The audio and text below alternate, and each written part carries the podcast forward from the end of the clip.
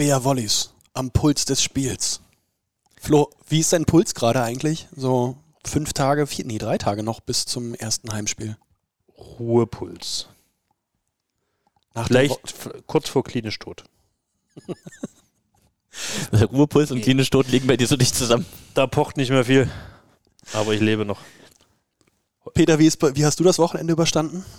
Ich habe mich ja in, in Hildesheim äh, Samstagmittag ausgeklingt und äh, bin noch durch den Rest der Republik gefahren. Ähm, war halb drei Nacht auf Sonntag zu Hause, da war Sonntag auch nicht mehr viel los, aber dafür war dann ab gestern wieder gut. Flo, wo warst du um halb drei am Sonntag früh?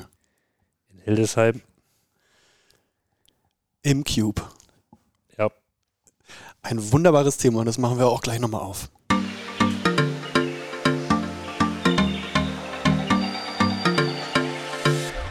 Wir Urlaub. Pineapple Spritzig.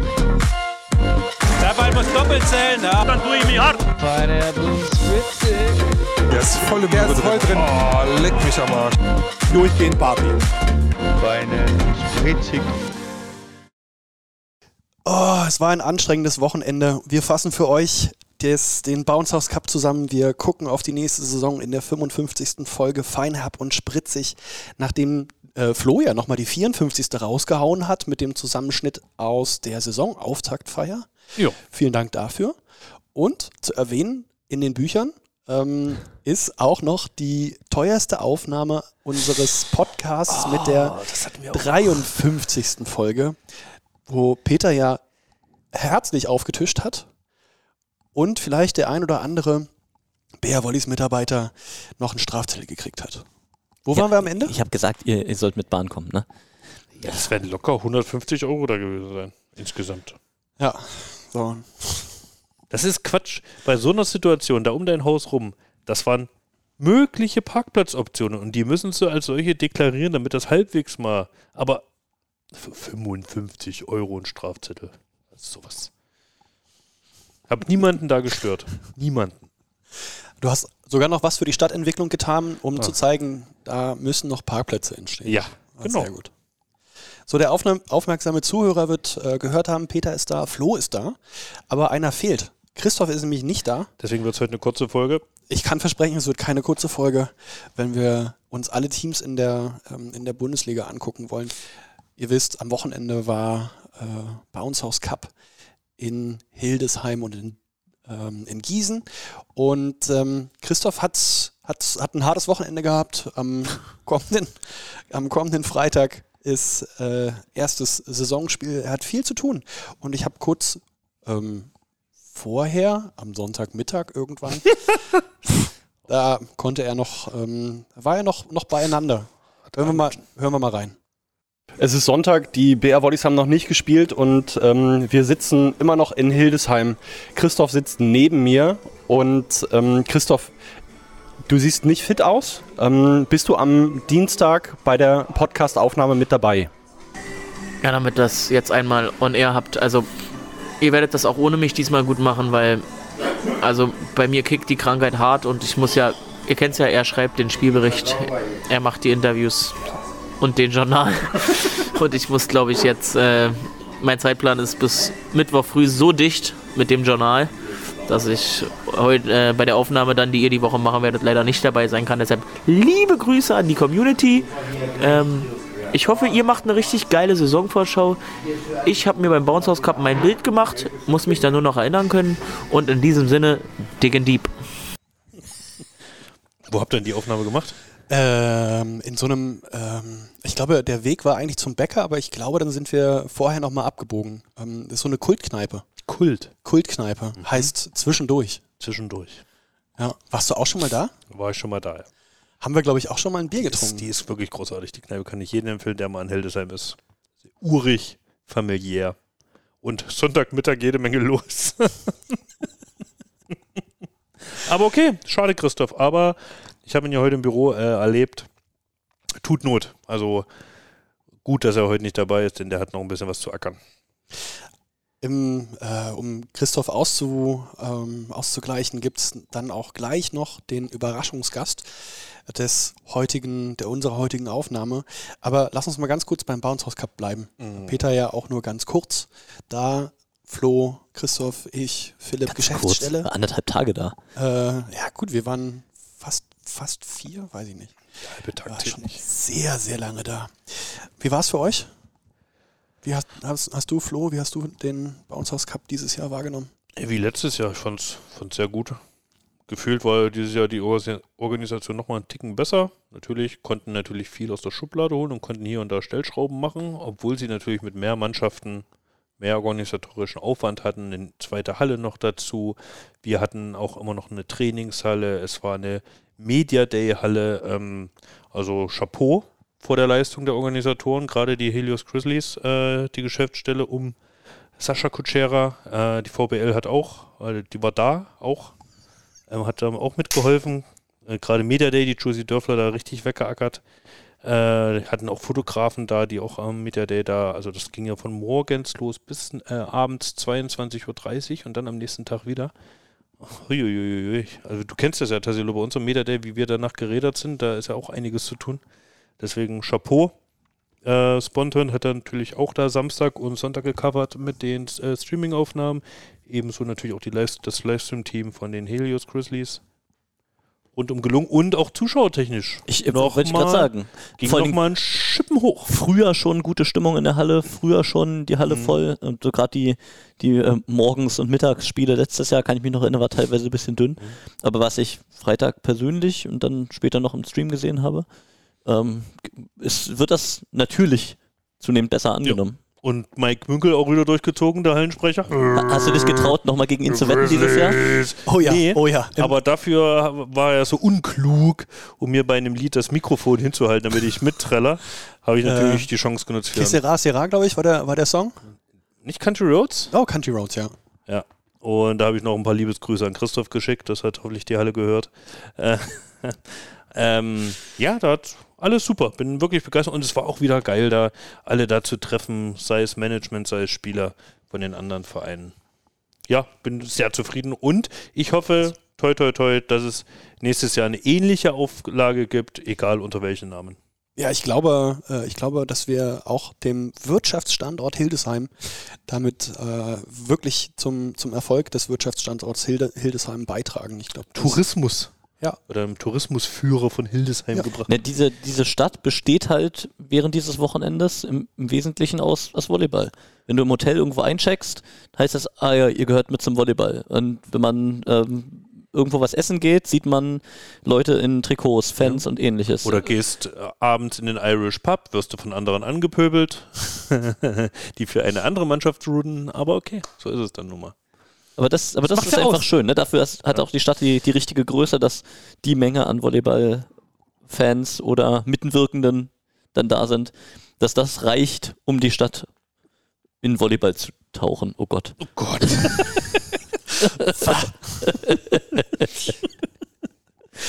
Ja, schön. Also, Bounce House Cup Nummer zwei in den Büchern, unsere Grundlage, um heute die große Saisonvorschau zu machen.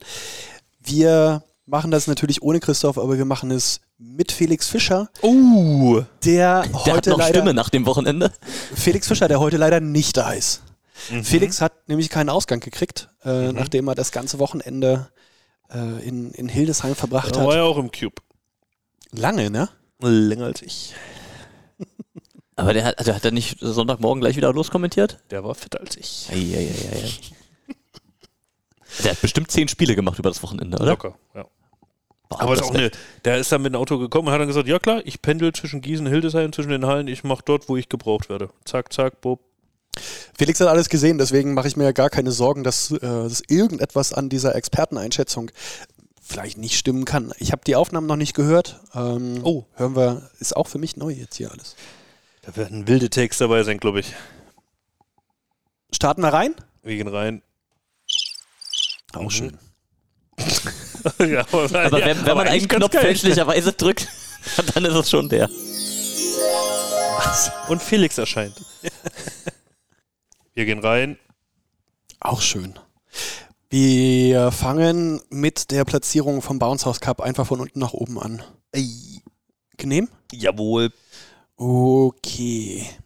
Dann fangen wir jetzt an mit Haching und wir hören mal rein, was der Experte zu sagen hat. Peter? Achso, nee, Felix. PSV Hachingen München ähm, ja, haben keinen guten Start gehabt in das Turnier, haben gleich das erste Spiel gegen Karlsruhe 2-0 verloren und dann auch in der zweiten Runde verlieren sie gegen die gegen Dachau, ähm, gegen beide Aufsteiger verloren. Hm, Kein guter Anfang. Von daher sehr, sehr schwer, denke ich, auch für sie, äh, sich in diese, in die Liga zu integrieren, weil einfach die beiden oder die vier Aufsteiger auch schon sehr, sehr gut dabei sind und auch schon, glaube ich, ihnen sehr viel Probleme machen können. Der einzige Lichtblick ist, glaube ich, Austin Matautia, der wirklich gute Ansätze hat, stark spielt und ich hoffe für ihn, dass er sich dieses Jahr in der Liga entwickeln kann und dadurch vielleicht Haching viel helfen kann.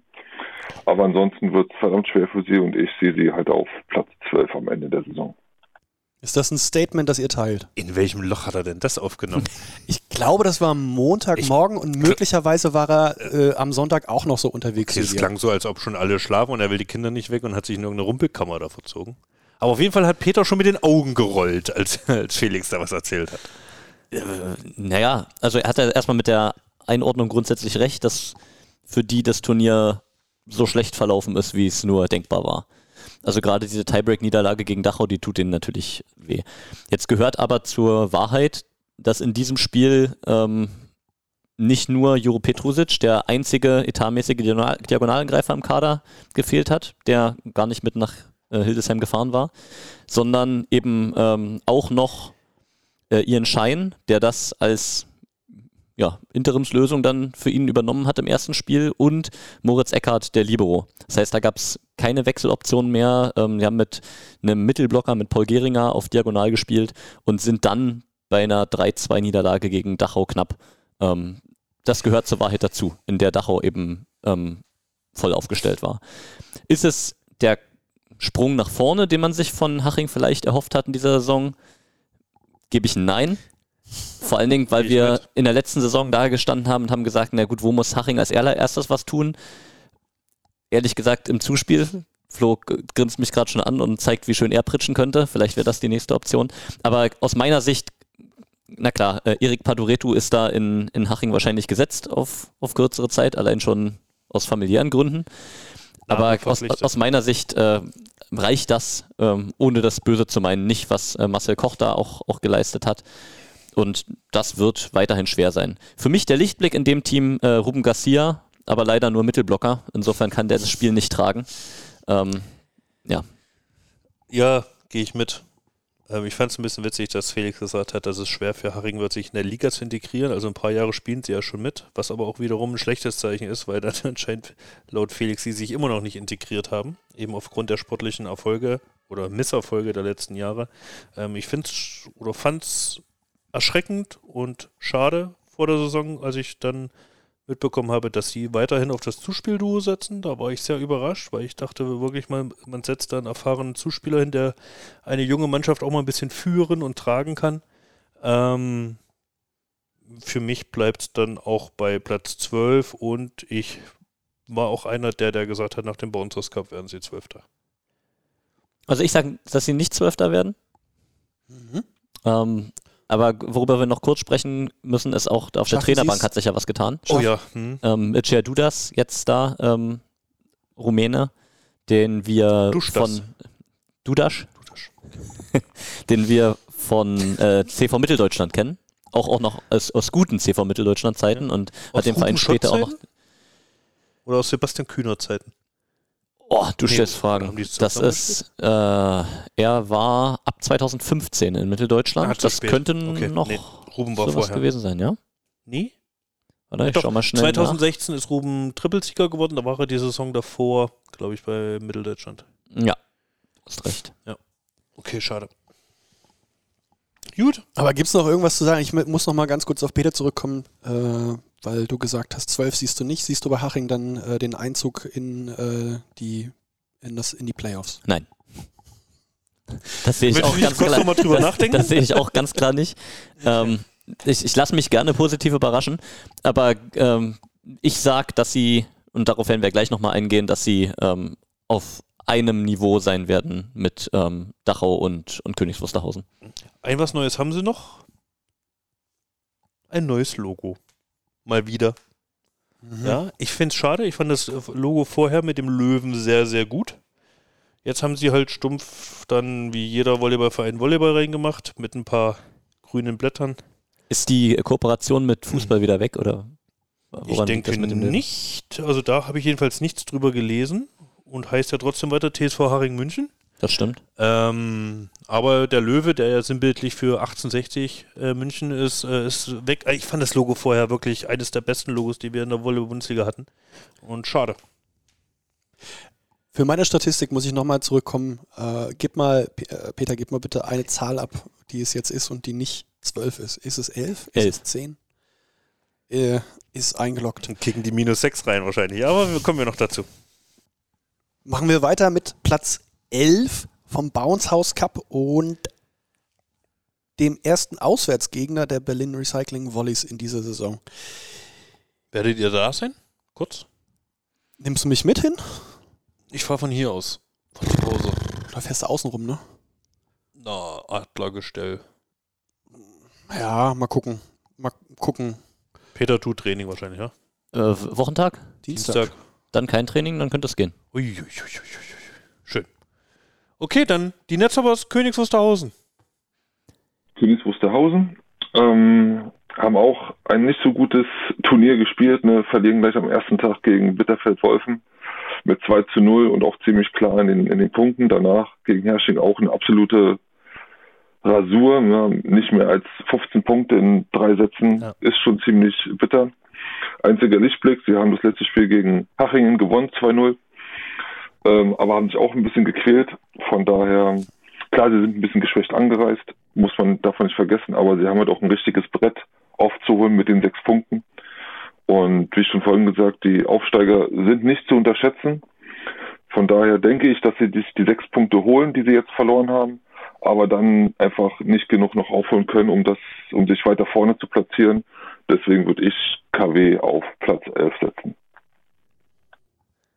Geschwächt in die äh, in das Turnier Aber gestartet. das scheint ja dann fast viele Mannschaften zu zählen, ne?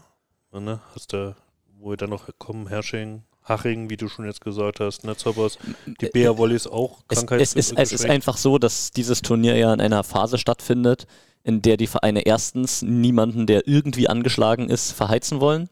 Zweitens hast du Erkältungssaison. Und Liebe Grüße an Christoph. drittens hast du ja noch äh, sozusagen Nachwirkungen, das trifft jetzt die unten nicht so, aber Nachwirkungen aus der Nationalmannschaftssaison.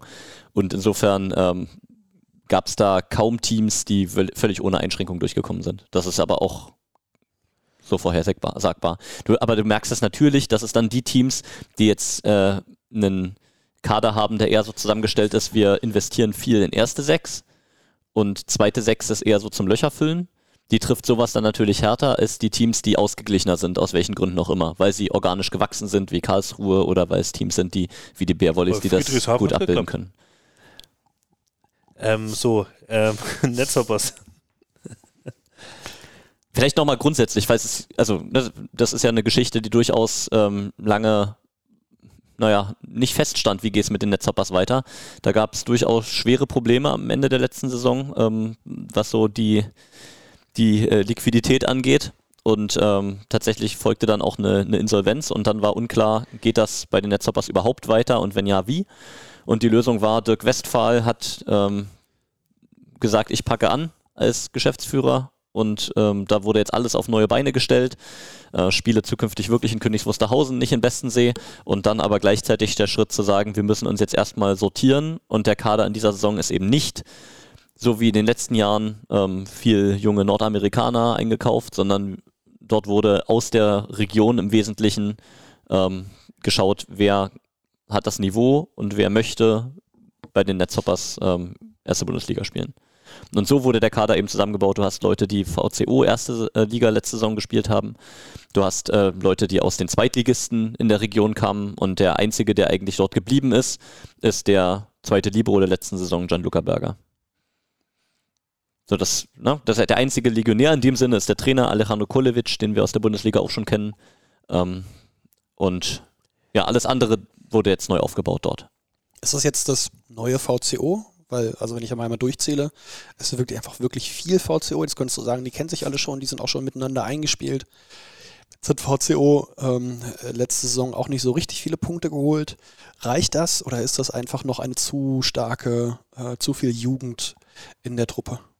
Also man müsste jetzt sehr ins Detail gehen, was die einzelnen Spieler und was man von ihnen erwarten kann angeht. Ich denke, dass es erstmal dem Team ganz gut tut, dass da so ein, so ein Grundgerüst rund um Jifa äh, Amedingnato, den, den Zuspieler und Kapitän ähm, vom VCO da ist. Aber ähm, wir haben zum Beispiel einen Charlie Peters, der aus Schöneiche kommt, der einfach eine unglaubliche Athletik mitbringt, aber tatsächlich dann, so was die, die Spielstärke angeht, noch ein bisschen geschliffen werden muss. Aber vor allen Dingen ist es so, dass ähm, das Team der Netzhoppers mit den aus meiner Sicht etatmäßigen Starting-Außenangreifern, äh, ich weiß nicht mehr, wie der Satz angefangen hat, die waren auf jeden Fall nicht da. Ähm, mit Jannis Wiesner, ähm, äh, dem aus meiner Sicht wichtigsten Ja. Spieler, gerade im Angriff für das Team in dieser Saison, und äh, mit Linus Engelmann, der sich im, im Testspiel verletzt hat gegen Bitterfeld-Wolfen. Also würdest du Daniel Hinnert nicht als Stamm sehen? Ich denke, dass Als einer der Ältesten? er ist, er ist erfahren. Ähm, von Linus Engelmann habe ich nicht so viel gesehen, ähm, wie ich gern hätte, weil er eben jetzt nicht einsatzfähig war. Aber ich kann mir vorstellen, dass Engelmann Wiesner am Ende die Aufstellung ist, ohne so dicht dran zu sein, dass ich es beschwören könnte. Also Daniel Hinders hast du immer eine gute, äh, eine gute Option, ähm, weil er eben, du sagst es selbst, mit seinen 25 Jahren, glaube ich, mittlerweile äh, einer der Erfahrenen dort ist. Hat ja Letztes auch im Jahr Ausland Schweden gespielt. Ja. Gegen unseren Ex-Trainer, äh, Co-Trainer Manlio Puchetto. Ja. Auch eine nette Erfahrung da in Schweden, glaube ich. Und wenn man jetzt ähm, auf, das, auf das Turnier der Netzhoppers nochmal schaut und gerade die Niederlage gegen, gegen ähm, Bitterfeld-Wolfen im ersten Spiel, die habe ich mir nochmal genauer angeschaut. Es ist jetzt nicht so, dass Königs Wusterhausen da ein katastrophales Spiel gespielt hat. Die haben im eigenen Sideout, im eigenen Spielaufbau, haben die ganz gut funktioniert. Sie haben in Anführungszeichen nur zu wenig Breaks eingesammelt. Ähm, zu schlecht aufgeschlagen, Blockabwehr dann nicht gut gespielt. Das waren im, im ganzen Spiel weiß nicht mehr genau die Zahl, sechs, sieben Punkte geführt nur. Also das war wirklich dramatisch schlecht, aber da ist ein Grundgerüst, das jetzt nicht so übel ist, selbst mit den Ausfällen. Ne, Also da- das muss man sich schon angucken, dass das Spiel gegen Hersching, die natürlich äh, mit, mit ordentlich Wut im Bauch da in dem Spiel auch angetreten sind, ähm, dass das da ziemlich, ziemlich übel aussah. Ähm, das stimmt, aber wiederum hinten raus haben sie ja das Ruder auch nochmal rumgerissen und haben gekämpft gegen Haching und sich das geholt. Also da schaue ich auch jetzt nicht so negativ drauf auf das, was passiert ist. Aber wenn man sich dann immer so als, oder manche kommen an, die jetzt vielleicht nicht den tiefen Blick in die Liga haben und sagen, Mensch, es wird ja immer gesagt, der Abstand, der, gerade der sportliche Abstand auch zwischen zweiter und erster Liga ist ja so groß. Und dann haben die Netzhoppers jetzt doch einige VCOler dabei, die letzte Saison schon ein Jahr Erstliga-Erfahrung gesammelt haben. Und die Zweitligisten ja in dem Sinne ja eben noch nicht. Aber wie kommt das dann zustande, dass dann doch jetzt die Zweitligisten so optisch schon stärker aufgetreten sind als die Netzhoppers? Wenn du jetzt von Freiburg und Karlsruhe sprichst, dann haben die natürlich einen, Bitterfeld, ähm, die natürlich einen ähm, sehr organisch gewachsenes Gerüst. Die haben Leute da, die durchaus auch hätten erste Liga irgendwo spielen können, die aber aus persönlichen Gründen und ähm, weil sie sich dort wohlfühlen, äh, in, diesen, in diesen Mannschaften gespielt haben. Ähm, und die sind natürlich in, einem- in einem ganz anderen Konstrukt, das, das über Jahre schon gewachsen ist, in dem sie sich viel wohler fühlen, als das, was bei den Netzhoppers da von null im Wesentlichen aufgebaut werden musste. Mhm. Ähm, und aus meiner Sicht, wie gesagt, hängt viel daran, ist Janis Wiesner am Ende fit und kann Janis Wiesner spielen. Dann funktioniert das Konstrukt Netzhoppers, ich denke, wie es Dirk Westphal sich auch vorgestellt hat, als er den Kader auch mit zusammengebaut hat. Ähm, ohne ihn wird es dann tatsächlich äh, überwiegend schwer. Ist auch viel SCC-Jugend, ne? Janis Wiesner, SCC Juniors, Chifa, äh, ja, Chifa, SCC Juniors, äh, ebenso Dani Henert, SCC Juniors. Ja, also bin ich gespannt, wie die, äh, auch vor allem was auch äh, Kolevic mit denen äh, macht, wie er sie entwickelt. Hat er damals, glaube ich, bei Bühl war es, äh, doch aus einer Mannschaft mehr rausgeholt, als es vielleicht äh, auf dem Papier den Anschein hatte. Äh, ich erinnere mich da an eine Niederlage in Bühl. Ähm, deswegen bin ich da schon gespannt, äh, was da mit Netzhaus passiert. Ich sage, ich sage, sie werden die sechs Punkte aufholen. Die es gibt nochmal, um das auch zu erläutern, als Genau. ähm, Lizenzstrafe für die Vergehen aus der letzten Saison. Genau. Und ich sag, sie werden auch Elfter. Mehr schaffen sie nicht. Achso, was war denn bei dir jetzt eigentlich mit, mit Haching? Ach, Gibst zwölf. du, gibst du heute auch Tipps ab? Ich gebe natürlich auch Okay, äh. Tipps ab, aber danke, dass du mich daran erinnerst. Zwölf. Und ich bin bei, bei KW, ähm, bin da auch bei einer Elf. Also da gibt es bestimmt so mal den einen oder anderen Punkt, aber wenn man sich das mal überlegt, dass die auch gegeneinander noch ein paar Punkte holen, sehe ich nicht, dass sie über den elften Platz hinauskommen. Aber möglicherweise gibt es auch ein Team, was mal wieder komplett ohne, äh, ohne einen Sieg nach Hause geht. Ja, das glaube ich nicht. Das glaube ich nicht. Dafür ist da zu viel, zu dicht zusammen da unten. Und ähm, ich habe ja gerade sehr viel positiv gesprochen, auch gesagt, was für mich die, die Engstelle ist in der Kaderplanung. Und wir haben eben die sechs Punkte Hypothek und deswegen ist ähm, bei mir dann äh, Königs Wusterhausen leider auf zwölf. Was aber aus deren Sicht jetzt auch kein, kein Beinbruch Nö, ist. Ne? Also ja das ist, äh, das muss man nochmal dazu sagen. Deswegen reden wir auch hier jetzt erstmal wohlwollender, als wir das gerade bei Haching gemacht haben. Ja, Denn genau. ähm, die Netzhoppers haben jetzt erzwungenermaßen ähm, diesen Schritt nur machen können. Das war der einzige mögliche, um den Standort zu erhalten. Ähm, Haching hatte diesen Schritt auch einmal und sind hochgegangen aus der zweiten Liga und das war klar, das wird jetzt erstmal sportlich schwer. Ähm, und die Kritik, die sich daran jetzt äh, langsam entwickelt, ist halt, wo ist der Schritt nach vorne, seitdem das passiert ist. Das ist jetzt drei Jahre her und jetzt Ja. kommt das vierte Jahr, meine ich. glaube ich. Ähm, und, und deswegen, und da, um das nochmal zu erklären, das hat jetzt nichts hier mit äh, Netzhoppers sind uns einfach näher als Haching, was auch stimmt, aber ähm, damit hat es jetzt nichts zu tun, sondern es geht jetzt nur darum, dass eben klar ist, irgendwann sollte Entwicklung eintreten.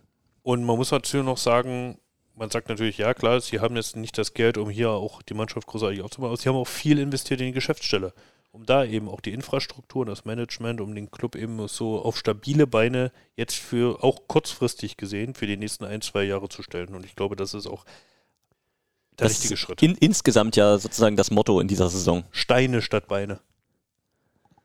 Schön. Hui. Ja. Klassiker. Äh, ohne das Pokalthema komplett aufmachen zu wollen, aber im Pokal geht es dann gegen, oder in Gotha, gegen Gotha offensichtlich. Ähm, Ist 50-50. Guter, starke Saison bisher. Haben auch eine LED-Bande. ja, wir, wir durften ja letztes Jahr in Gotha spielen. Ja, und Thüringer sind nie zu unterschätzen.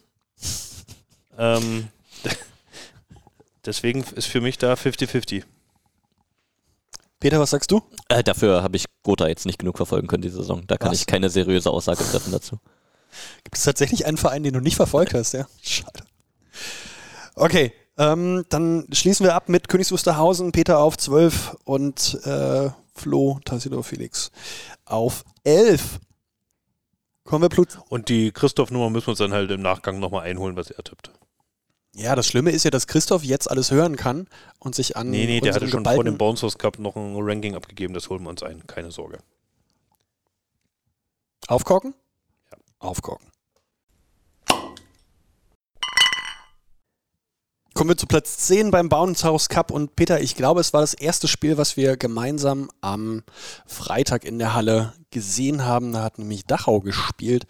Wie hat es dir eigentlich gefallen? Ich will gar nicht jetzt hier Felix abfahren. Sag du mal. Ähm, naja, also Dachau hat nicht so richtig gespielt, würde ich mal sagen, zumindest nicht im ersten Satz. der, da gab's, arme, der, der arme Patrick Steuerwald. Ja, also das gesamte Team hat da immer ordentlich Lehrgeld bezahlt. Die Grizzlies zwei, die da aufgestellt wurden, die haben jeden Aufschlag getroffen und äh, das äh, Dachauer Konstrukt ist da einmal komplett in sich zusammengefallen. Aber da auch wieder ähm, Chapeau an die Jungs. Richtung zweiten Satz haben sie sich dann Das aufgerappelt. haben wir im Bus verfolgt, da sind wir gerade nach Hildesheim gefahren, äh, im Live-Ticker und Markus Steuerwald, sein Bruder, saß vor mir und oh, ach, mm, Hat gelitten, ja. äh, fast Tränen geweint. Ah, okay.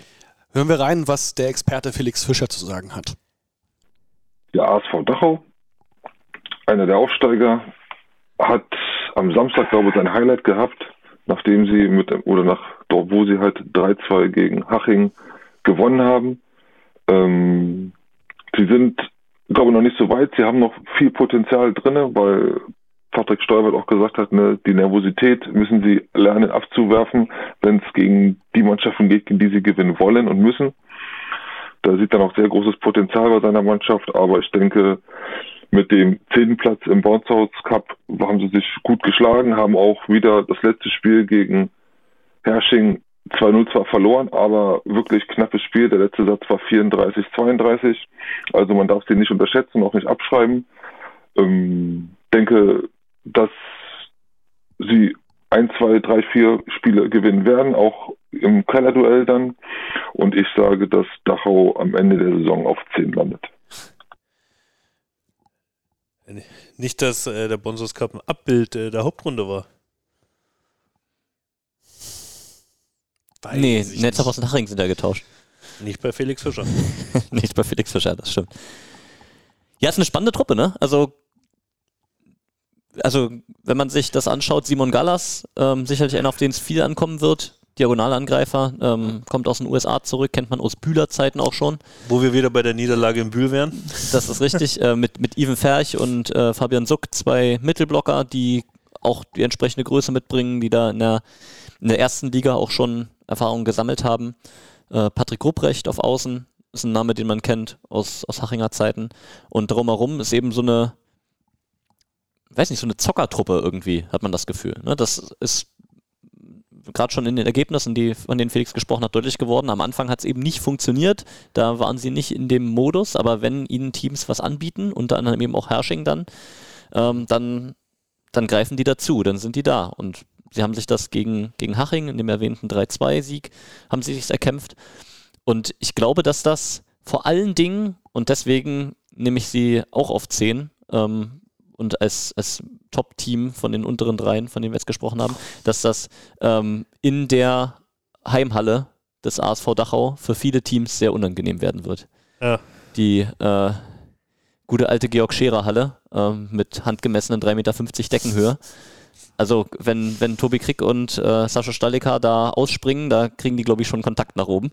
Mhm. Ähm, und gerade gegen so eine, so eine Zockertruppe, wenn man denen dann was anbietet, wenn die Köpfe runtergehen, wenn die Spieler genervt sind, der Gegner, weil in dieser Halle da Sachen nicht funktionieren, weil die sich umstellen müssen. Und das betrifft auch KW und, ähm, und Haching, die eben selber in höheren Hallen sind, wenn auch bei KW jetzt nicht viel höher, aber schon doch auch ein Stück. Teils, ähm, teils. Dann ähm, ja, dann, dann sehe ich da den entscheidenden Vorteil am Ende für, für das Team Dachau. Probleme sehe ich vor allen Dingen, und das betrifft aber alle diese Teams, die da unten drin sind zum Teil.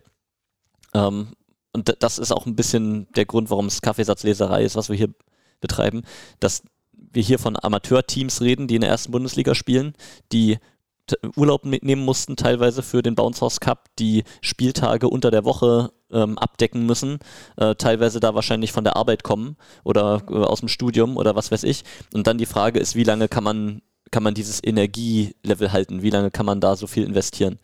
Ähm, äh, Haching hatte ich gelesen, die sind, glaube ich, um drei aufgestanden morgens, um dann im Zug nach Hildesheim zu fahren am Freitag. Das sind Sachen, die, die, die steckst du auf, auf Dauer über so eine lange Saison ähm, nicht weg. Und dann ist eben die Frage, wie gut verträgt das ähm, Dachau, wie gut verträgt das ähm, eins der anderen Teams.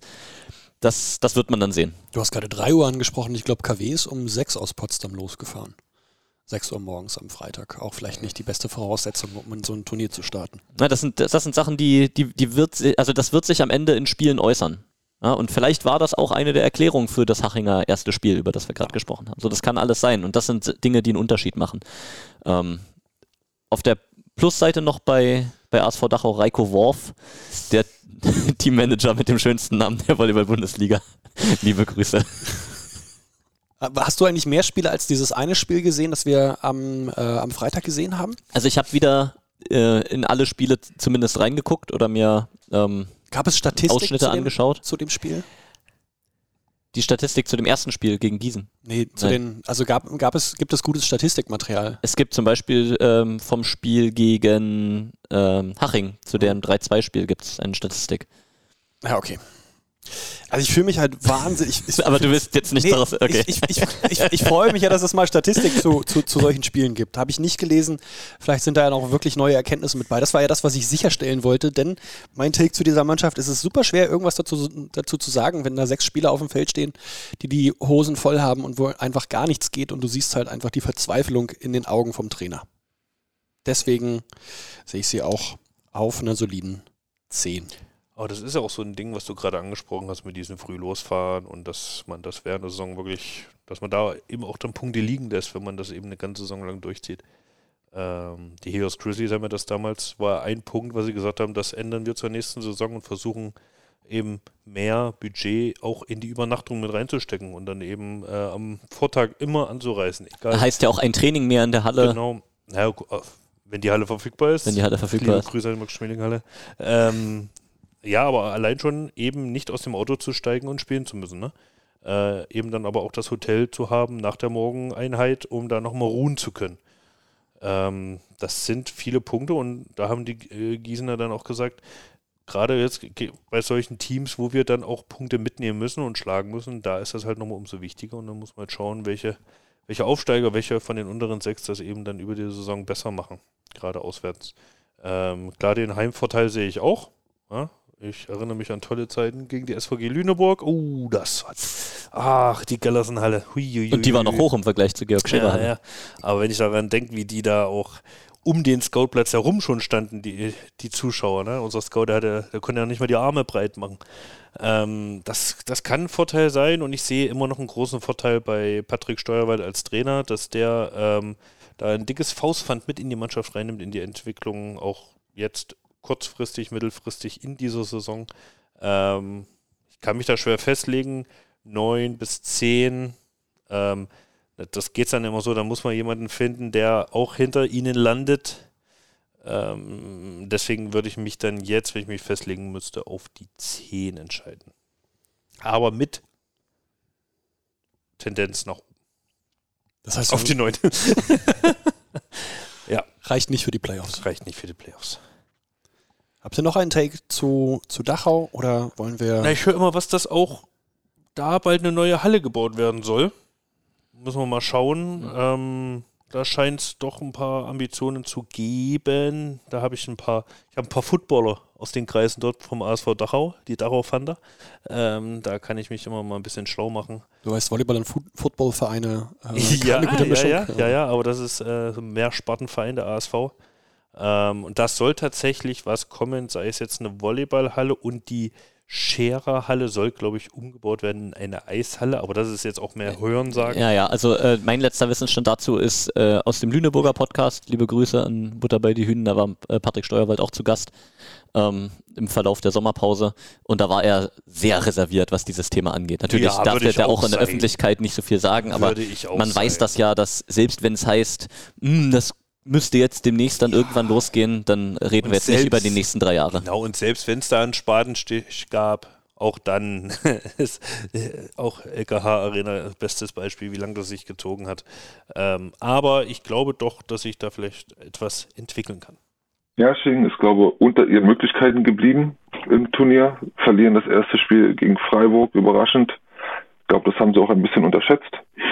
Äh, danach sind sie aber eigentlich souverän durch ihre Spiele durch, haben Queens Wusterhausen 3-0 geschlagen und äh, Dachau dann mit 2-0. Ähm, ich denke, sie haben nicht alles gezeigt an dem Wochenende. Ja, sie haben mit Theo Thürmann erfahrenen Spieler, haben sich einen guten Mittel, neuen Mittelblocker geholt mit Maya Ula. Ähm, ich glaube, dass der Bronze Cup zeigt nicht das, was sie können oder was sie können werden. Ähm, da ist auf jeden Fall Potenzial nach oben und ich denke, dass sie sich auch in der Liga viel weiter höher dann äh, einreihen werden und auch Spiele gewinnen werden, die man sie, wo man sie sagt, hey, finde ich krass, hätte ich nicht gedacht, dass sie das Spiel gewinnen. Äh, von daher sage ich, dass Hersching am Ende der Saison auf Platz 6 landen wird. Ui, Mann, es nervt langsam. was ist los? Der sagt dasselbe wie ich.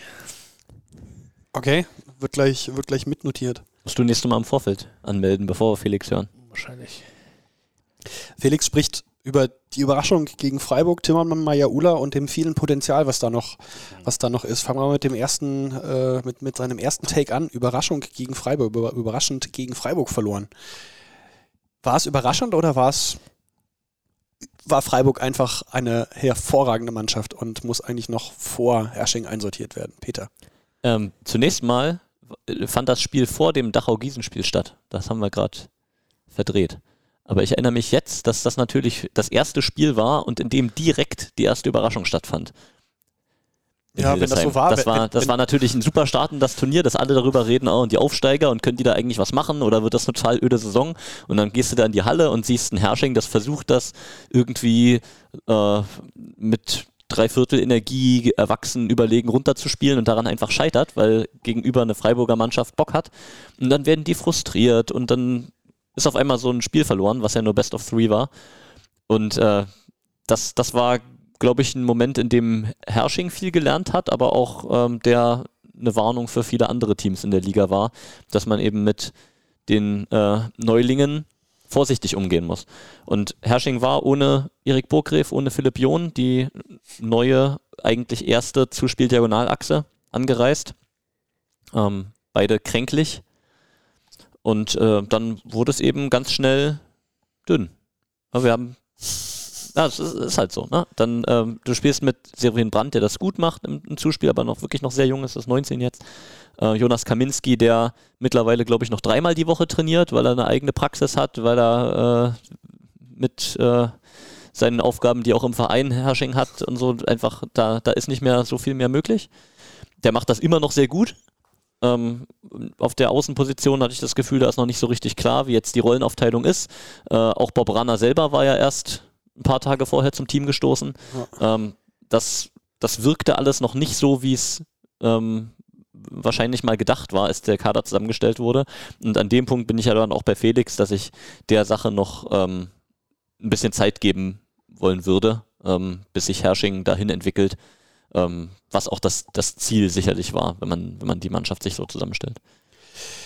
Einer von euch dreien hatte Maya Ula äh, bei dem Top-Transfer, den wir vor drei Wochen oder vor drei Folgen mal besprochen Nee, haben. nee, nicht Top-Transfer, sondern ein Transfer, der was mit dir gemacht hat. Ja, genau. Bei Ja. Christoph hat sie jede Menge gemacht. ja. Schade, dass wir ihn jetzt nicht fragen können. Wir könnten ihn anrufen. Hat er bestimmt Lust drauf.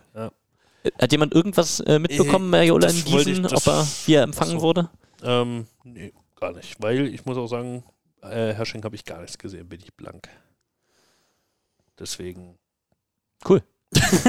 also ich habe nur mitbekommen, dass sie die Niederlage, Niederlage gegen Freiburg nicht so ganz auf dem Zettel haben und da auch keinen sozusagen einen Schedule-Zeitplan äh, für eine Niederlage hatten und damit das auch alles so ein bisschen, weil die mussten dann ja irgendwie den, äh, den Spot bei Media Day besetzen und da ist alles komplett aus dem Ruder gelaufen mit, äh, mit Verspätungen, hast du nicht gesehen. Ähm, ja, das war so mein Eindruck. Das war das Einzige, was ich so von Hersching mitbekommen habe, äh, weil die da gerade da waren, als wir auch angekommen sind in Haldesheim mit, äh, mit unserem neuen Spieler, den wir noch schnell zum Bouncer, äh, zum Media Day gefahren haben. Ansonsten, Hersching, ja, ähm, für mich natürlich klar, Burggräf und John, das ist jetzt nicht wegzureden, dass die beiden nicht dabei waren. Gerade da, wo ich mir denke, auch wird schon viel auf das Spiel ausgelegt sein. Ähm, von der Außen bin ich jetzt, von der Außenmauke bin ich jetzt noch nicht so ganz überzeugt. Ähm, deswegen ist da ein Philipp John äh, als Go-To-Guy schon wichtig. Wenn er ausfällt, dann wird es wirklich, wie du schon gesagt hast, dünn. Ähm, Problem Boah. ist so ein bisschen, dass Philipp John jetzt nicht direkt dafür berühmt ist, eine gesamte Saison ja, ohne Probleme durchzuackern. aber da muss er langsam hinkommen. Aber da, davon ist äh, Hersching jetzt auch wirklich abhängig, dass das irgendwie funktioniert und da bin ich Mhm. sehr gespannt. Aber ich finde es halt cool, dass es halt so eine, so eine eingeschworene Mannschaft ist, die dann auch ein Teambuilding macht Samstagabend im Cube. Ähm, dass es dann, ja, dass sie versuchen, sich so äh, wieder aus der Misere zu holen, finde ich gut. Hat dann am Sonntag super geklappt. Ähm, deswegen würde ich sagen, ich sehe diese Mannschaft. Hast du schon. Oder, aber- oder weiß jemand, was mit Philipp John ist? Also mein, Bevor ich den Tipp mein abgebe? Informationsstand ist, dass sowohl äh, Erik Burggriff als auch Philipp John ähm, einfach krank sind und nicht verletzt. Okay. okay. Ähm, Philipp John war auch bei dem Ferdel-Tiller Abschiedsspiel übrigens da. Ne? Wäre auch Ah, was ja. für die letzten Worte gewesen, aber Ferdel, äh, Mhm. lieben Dank für alles das, was du äh, getan hast für, für den Volleyball in Deutschland. Okay, ich, ich, ich wollte eigentlich Platz 6 sagen. Äh, aber aufgrund dessen, dass Felix das schon gesagt hat, entscheide ich mich um und werde Platz 7 sagen. Hat keiner von euch Bezug genommen auf, äh, auf, auf Timmermann, der immer noch eine wahnsinnig gute Figur gemacht hat. ja, bei wie der gesagt, ich habe nichts gesehen. Tassilo. Ja, ist ja gut. Also Theo hatte ich ja als meine, meinen Wechsel, der was mit mir macht, Ja. weil ich eben gespannt bin, ähm, wie Theo, der sein gesamtes Volleyballleben in Königs Wusterhausen verbracht hat, jetzt auch ähm, darauf reagiert, in, in so einer neuen Umgebung zu sein. Ähm, hat das okay gemacht, als er gespielt hat, konnte zum Beispiel aber die Niederlage gegen Freiburg dann auch nicht verhindern. Also es, Herrsching einzuschätzen, ist für mich jetzt ehrlich gesagt noch das größte Problem von den, von den ähm, in Anführungszeichen etablierten Teams. Denn die sind offensichtlich, das war jetzt auch am Wochenende erkennbar, das Team, das noch am wenigsten weit ist in der Entwicklung. Ähm, und die Frage ist, ist das wirklich so oder ist das das Ende der Entwicklung? Und das bleibt so ein halbwegs Ja. chaotischer Haufen. Und das jetzt einzuschätzen, das, das fällt mir wirklich schwer. Ähm, ich bin aber am Ende, in Anführungszeichen, bei der langweiligen Sechs, die, die Felix auch gesagt hat, weil ich denke, gegen die Top-Teams wird es schwer, aber dass jetzt ein Aufsteiger ähm, oder KW oder Haching das schaffen, sich über die gesamte Ja. ähm, Hauptrunde da davor zu setzen. Denn Hersching ist ein Profiteam. Bis auf manche Spieler, die da ergänzend nur tätig sind, aber ansonsten ist das ein Profiteam und da glaube ich, über die Zeit werden das da alle Aufsteiger schwieriger haben. Deswegen wollte ich auch am Anfang die 6 nehmen. Ich habe mich jetzt nur für die Spannung entschieden. Oha. Okay. Äh, ich bin, bei mir steht hier eine 9. Tassilo Bade mit den Chor. Auch mal ein bisschen Hass streuen. ah, das erklärst du uns bitte. Also, Oder ist es Bob Runner? Der, der, der mit, ist Bob Runner der, der was mit dir macht? der König. Ja, also ich glaube, dass die, die Ecke da unten sehr, sehr eng wird und die Plätze 9, 8, 7, 6, ja, super spannend sind. Und wenn ich mir angucke, wer da alles umherhühnert, kann ich mir vorstellen, dass da Mannschaften ganz schön hyped sind. Und nach dem Spiel, was ich von Herrschern gesehen habe, und wir haben Kacke in der Hose, hatten die einfach große Angst äh, von, von dem, was da passiert und haben dann auch einfach sehr, sehr schlecht gespielt. Und klar kannst du jetzt sagen, das verliert sich über die Saison und wenn äh, Erik Burgreff da ist, dann wird alles wieder gut. Aber ich lehne mich mal aus dem Fenster und werfe hier einen neuen in den Raum. Das ist ein ganz wilder Take. Aber kann man auch als Folgentitel machen, da klicken wahrscheinlich viele rein. Herrsching auf 9. Ne? Herrsching auf neun. You heard it here first. ähm, naja, klar, schreib's auf.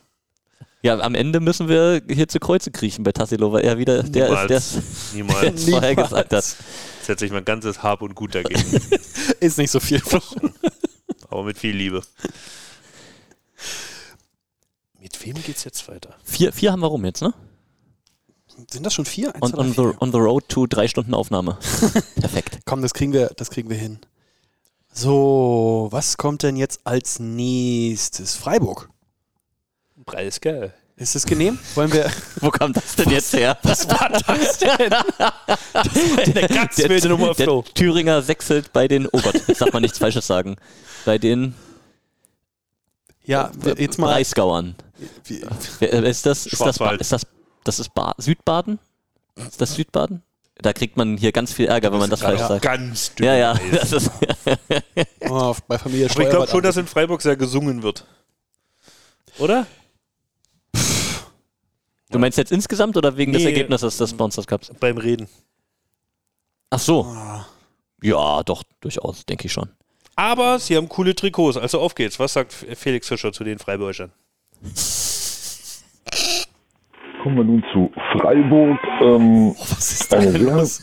interessante er Mannschaft. Ich habe das? Spiel auch eins von ihm kommentiert. Ähm, cool, also sehr, sehr großes Mannschaftsgefüge. Ne? Die fighten da zusammen miteinander, freuen sich. Das, die Auswechselbank unterstützt das, äh, das Team, was auf dem Feld steht.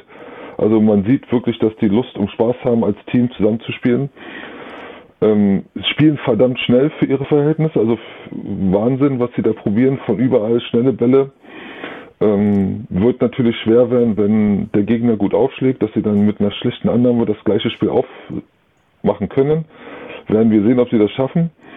Äh, auf jeden Fall, das wird ihre größte Schwäche sein. Ne? Wenn die Annahme nicht kommt, können sie ihr schnelles Spiel nicht machen. Und ich glaube, dass es über längere Zeit ein bisschen schwerer wird, sich gegen die Mannschaften durchzusetzen, weil einfach dann auch sie mehr gescoutet werden und dann auch die Mannschaften bessere Lösungen gegen sie haben, gegen ihr schnelles Spiel. Nichtsdestotrotz denke ich, dass Freiburg am Ende ganz knapp die Playoffs verpasst und auf Platz 9 landet. Wo- Worauf sitzt der Junge? Öl mal nach. Knarz. Felix Knarzfischer. Ich kann mir das richtig vorstellen, wie er auf so einem, so einem entweder so einen alten Schaukelstuhl und dann mit dem Mikro in der Hand und immer so nach hinten und vorne. Aber immer ein Kamin noch vor ihm. So, wie seht ihr Felix Einschätzung? Also erstmal hat er das ja bestätigt, was Peter schon die ganze Zeit gesagt hat. So eine organisch gewachsene Mannschaft, ähm, gutes Mannschaftsgefüge, ähm, unterstützen sich gegenseitig, feuern sich an. Ähm, kommen wir dann nahe zu. Karlsruhe habe ich ähnlich ähm, in Erinnerung. Ähm, und haben auch eigentlich ganz gut auf dem Transfermarkt zugeschlagen, finde ich. Das ist, äh, ist ganz ordentlich. Leider. Nur punktuell und dann Leider. aber. Ja. Ich, Und ich, nicht fand, nachhaltig. ich fand nämlich den Call mit Randy DeVries von äh, Netzhoppers fand ich richtig, richtig gut für Freiburg, so als den Go-To-Guy, ähm, der sich jetzt aber dazu entschieden hat, doch ein Angebot von seiner Universität als Trainer äh, anzunehmen und wieder in die Staaten zurückzukehren. Ähm, jetzt weiß ich gar nicht, ob die da jemand Neues schon präsentiert haben oder ob da noch jemand kommt. Also es ist so, dass sie bisher noch nichts haben, was passt. Es ist natürlich schwierig für das, was Freiburg da bieten kann, ähm, zu dem Zeitpunkt der Saison noch irgendwas zu finden, was dann aber auch nicht nur irgendeine Lösung ist, sondern auch jemand, der Lust hat auf das Projekt. Ja. Ähm, insofern ist sozusagen die Aussage, die ich kenne aus Freiburg, es wird intern gelöst, Ah. ähm, bis eventuell noch sich irgendwas ergibt. Ich sagte mit Randy DeVries wäre wär was da in Richtung Platz 8 möglich gewesen. Nichts gegen Oliver Hein, den nee, sogenannten Platz 8 ist Ochsen, ja. Ja. der da äh, auf Diagonal dann gespielt hat. Aber ich sag auch, äh, mit einem Spieler der Klasse von Randy DeWeese wäre das Team nochmal bestimmt 20 Prozent stärker. Ja. Ähm, Felix hat es angedeutet, sie haben ihren eigenen Spielstil, spielen ganz schmutzig, ganz viele Pässe flach auf Außen. Da werden sich viele Blocker, die normalerweise Bälle gewohnt sind, die auf 2,80 Meter, 90, 3 Meter ankommen, werden sich wundern, wenn die Bälle bei 2,50 Meter unter den Achseln durchfliegen. Vor allem Ähm, vor allem manch hoher Block. ja, ich habe da so, so, so Spieler vor Augen. ja. Ja, dann Ähm, musst du denen auch nur sagen, stehen bleiben, Hände hoch. Das, das äh, Problem, das ich aus Freiburger Sicht sehe, ist, dass ich glaube, dass die sehr guten Teams, die es in der Liga gibt, sich ziemlich schnell darauf einstellen werden, was da passiert und Lösungen dagegen finden werden. Und ähm, deswegen glaube ich, dass das Konzept, was Freiburg spielt, insgesamt irgendwann an eine Grenze stößt. Und du wirst jetzt auch nicht immer so schnelle Pässe spielen können, wenn die Annahme halt nicht steht gegen die Top-Teams. Das ist, glaube ich, das ist der, der große Knackpunkt. Libro hat mir gar nicht gut gefallen. War Und und spielerisch? Sehr, sehr ähm, ebenfalls. Okay. Äh, wusstest du, dass der, dass der Libro der Bruder vom Trainer ist? Die Schönhagens, ja, das Ja. sieht man ihn noch an, finde ich. Trainer gefällt mir übrigens sehr gut, finde ich, äh, Und finde ich sehr spannend. Ähm, finde ich sehr spannend, wie er da ähm, mit der Mannschaft umgeht. Ja. Ähm, und insgesamt ist die Mannschaft, glaube ich, auch gut zusammengesetzt. Ja. Also einem Yannick Harms, den könnte ich ja auch stundenlang beim Spielen zugucken. Ich finde das so geil, wie der das Spiel versteht, wie der da auf der langen Sechs arbeitet, wie der abwehrt. Das, äh, das macht einfach Spaß. Ähm, auch Lorenz Rudolf, der Zuspieler, ist jetzt 28, ähm, hat, das, hat das sehr gut gemacht. Linus Ähm, Lüger, Ja, der kam gar nicht mehr so viel zum Einsatz. Also eigentlich ist Ha- Hartmann Harms so die, die Stammachse gewesen jetzt übers Wochenende. Aber mit Linus Hüger und Anton Jung sind sie eben relativ gleichmäßig aufgestellt auf der Außenposition. Absoluter Bottleneck für mich bei diesem Team tatsächlich jetzt die Diagonalposition. Stichwort Linus Hüger. Ist Linus Hüger der junge Dirk Westphal? Im Gesicht ja, ansonsten nein. Ja. Achte auf Gesicht und auf äh, Kopfbehaarung. ich habe Freiburg auch nicht gesehen. Am Wochenende. Ich Merken habe mich, nur- ich hab mich nur mit ihrem, mit ihrem BD, was ist denn das jetzt? Nicht FSJ? ja, äh, Bufti, oder? Nee. Ufti, ja, mit dem habe ich mich ein bisschen ausgetauscht. Der war auch beim, bei den einen oder anderen Workshop mit dabei. Das ist ein ganz, ganz pfiffiger Kerl, der da ein bisschen was machen will, ähm, der da schon auch viel Verantwortung nimmt für so ein, für so ein soziales Jahr. Finde ich richtig gut. Die Freiburger hatten insgesamt ja eine relativ große ähm, Delegation, heißt das Wort mit, ähm, für, einen- für einen Aufsteiger. Also da sind viele Leute rumgerannt, die auch ähm, hinter den Kulissen Stimmt, dann was gemacht haben. zweite dabei für Social Media. Äh, Flo Schneider war, glaube ich, auch mit dabei. Und nicht umsonst, da brennt ja bei den Heimspielen wirklich die Hütte, auch schon in der zweiten Liga. Da gibt es richtig Da brennt die Fankultur. Banane. Das ist bei der Affenbande. Ist das nicht die Affenbande, genau, ja. Ähm, und ja, das ähm, bin ich gespannt, wie die Stimmung dann ist, wenn es ab und zu mal auf die Nase gibt und nicht mehr so viel gewonnen wird wie in der zweiten Liga. Ja. Aber wenn die Leute das da akzeptieren, ähm, wenn das Team das vorleben kann, dass trotzdem einfach mit Leidenschaft Volleyball gespielt wird, dann wären das auch sehr schöne Spiele in Freiburg. Aus meiner Sicht, ähm, neben Diagonalpositionen, die, das zweite Problem der Freiburger wird Aufschlagdruck sein. Ähm, Das hat mir auch noch nicht gereicht in den ähm, Duellen gegen die Teams, die sie schlagen wollen oder vielleicht sogar perspektivisch dann mal schlagen wollen. Aber auf jeden Fall ein Team, dem es Spaß macht zuzuschauen. Gut, und ich sag, ähm, ich setze sie auf Platz 9. Aus mehreren Gründen. Zum einen aufgrund des vakanten Diagonalspielers und weil ich auch denke, dass ihre Spielweise vielleicht in der zweiten Liga gut ist, aber ich glaube, in der ersten Liga werden sie gerade mit dem Aufschlagdruck jede Menge Probleme bekommen. Ähm, das ist für mich dann der Platz 9 und leider knapp an den Playoffs vorbei.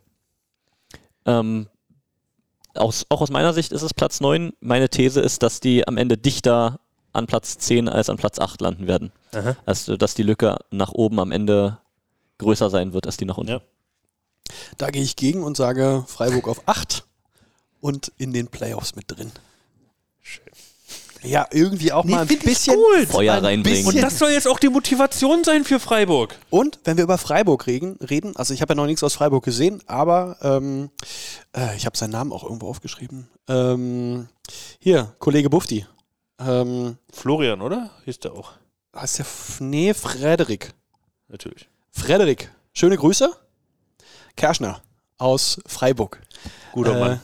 Der den, den Livestream da in die Hand nimmt und Ideen da mit reinbringt und Vorschläge Der hat und der ist auch Social Media mit. Videoschnitt und so Ja. weiter. Macht er viel. da, also auf die, auf das, was, was, äh, was medial aus Freiburg kommt, da freue ich mich Es richtig. lohnt sich drauf. auch jetzt schon TikTok äh, Freiburg zu folgen. Da auch super Content. Habt ihr das gewusst? Äh, Hildesheim wollten sie nach Hause fahren. Sechs bis acht Kilometer haben sie geschafft. Platten. Was? Hat der Kleinbus einen schönen Platten gefahren. Wie es weiterging, weiß ich nicht. Da hat das TikTok leider nicht aufgelöst, aber war ein TikTok über, ja, wir stehen jetzt hier, wir haben Platten und brauchen Hilfe.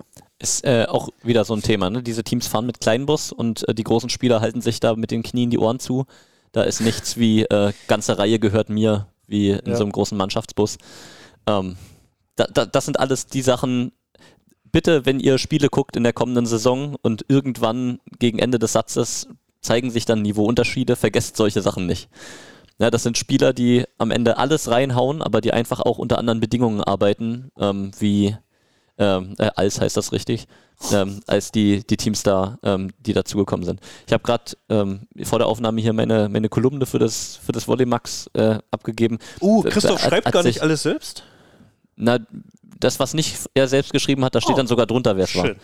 Ähm, aber mir ist einfach diese Szene aus dem Bär Wollies Karlsruhe Spiel ähm, oder nach dem Bär Wollies Karlsruhe Spiel in Gießen ähm, so eingebrannt gewesen, als bei den Bär Wollies Spielern dann die, diese Bewegungssensoren eingesammelt werden, um damit auszuwerten, wie war die Belastung, wie viel Sprünge für die nächsten Tage und derweil Karlsruhe auf dem Spielfeld sitzt und ähm, acht gerade angelieferte ähm, Pizzen, die in Pappkartons Dazu dastehen. gab es auch die zählt. Energy-Shots bei den Bear Wallis. ne, Ja, und, und, so- und das, das ist dann einfach, da reden wir dann von dem Unterschied zwischen ähm, auf dem Weg zu professionell und professionell.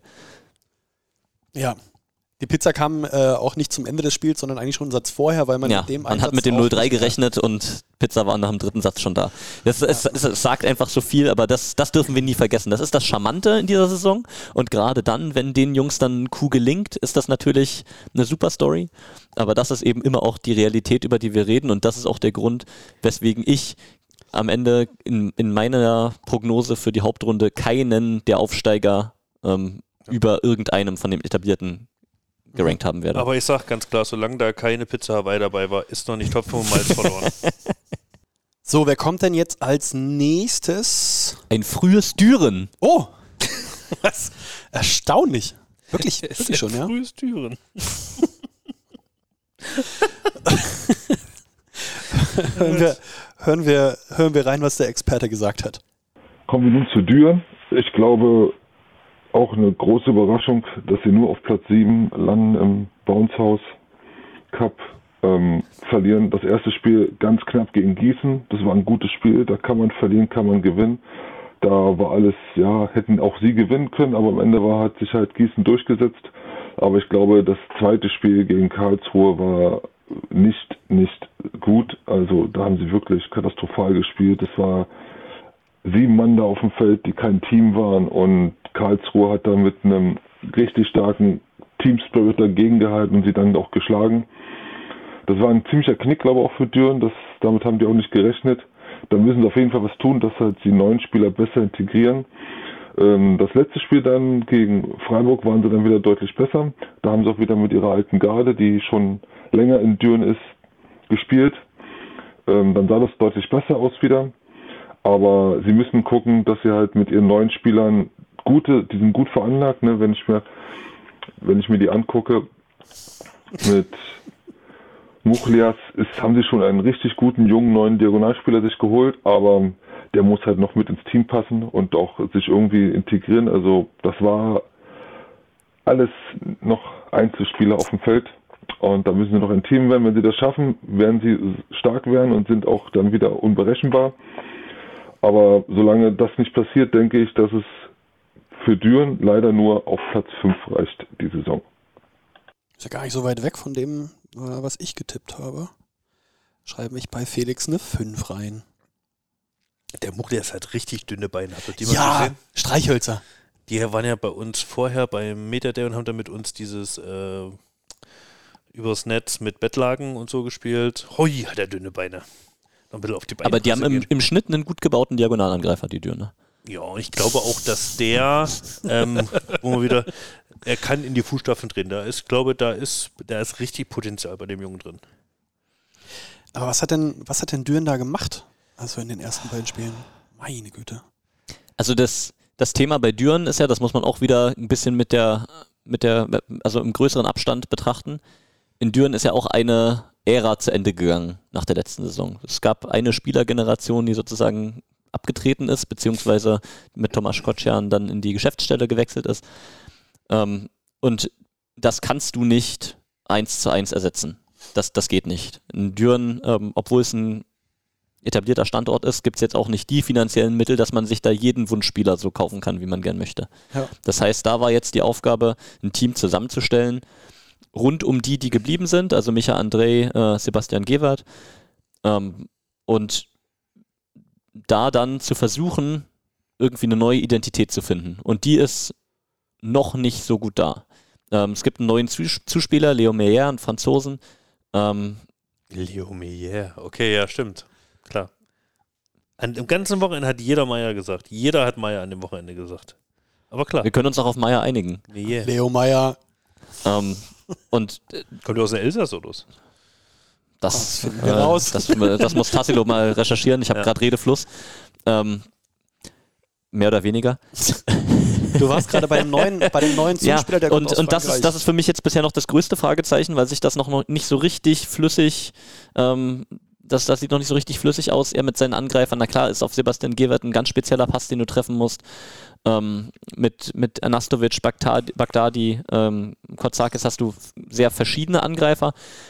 Äh, sie versuchen auch in Düren auf die ein extrem hohes Tempo zu spielen. Ähm, haben ja auch erfolgreich getestet, wiederum gegen belgische Champions League-Teilnehmer. Ähm, also das äh, bei dieser Mannschaft weiß ich noch nicht so richtig, wohin die Reise geht. Ich glaube, Mittelblock ist sehr gut aufgestellt. Mich, mit Micha André, äh, Luc van der End, Petr Spulak, ein, ein Tscheche, der das schon auch ähm, in der Nationalmannschaft sehr gut gemacht hat jetzt im Sommer. Dazu den neuen größten Spieler des Bouncehaus, Siebe Kurrenblick, der nochmal Mit größter Spieler. ähm, also Düren behauptet, der wäre sogar 2,15 Meter, weiß ich nicht. Ähm, ich habe es nicht nachgemessen. Äh, auch ne, mit Johenose, einen neuen, neuen Libero, ähm, der zumindest in der Abwehr sehr, sehr gut ist. Äh, Annahme muss ich noch herausstellen. Das, da war bisher bei mir jetzt noch. Naja, auf jeden Fall ist Mattia Alatalo als neuer Trainer da. Ähm, ist ja auch ein komplett neues Trainerteam. Man sieht, dass der seine Vorstellungen hat. Man sieht, dass er ein Ziel hat.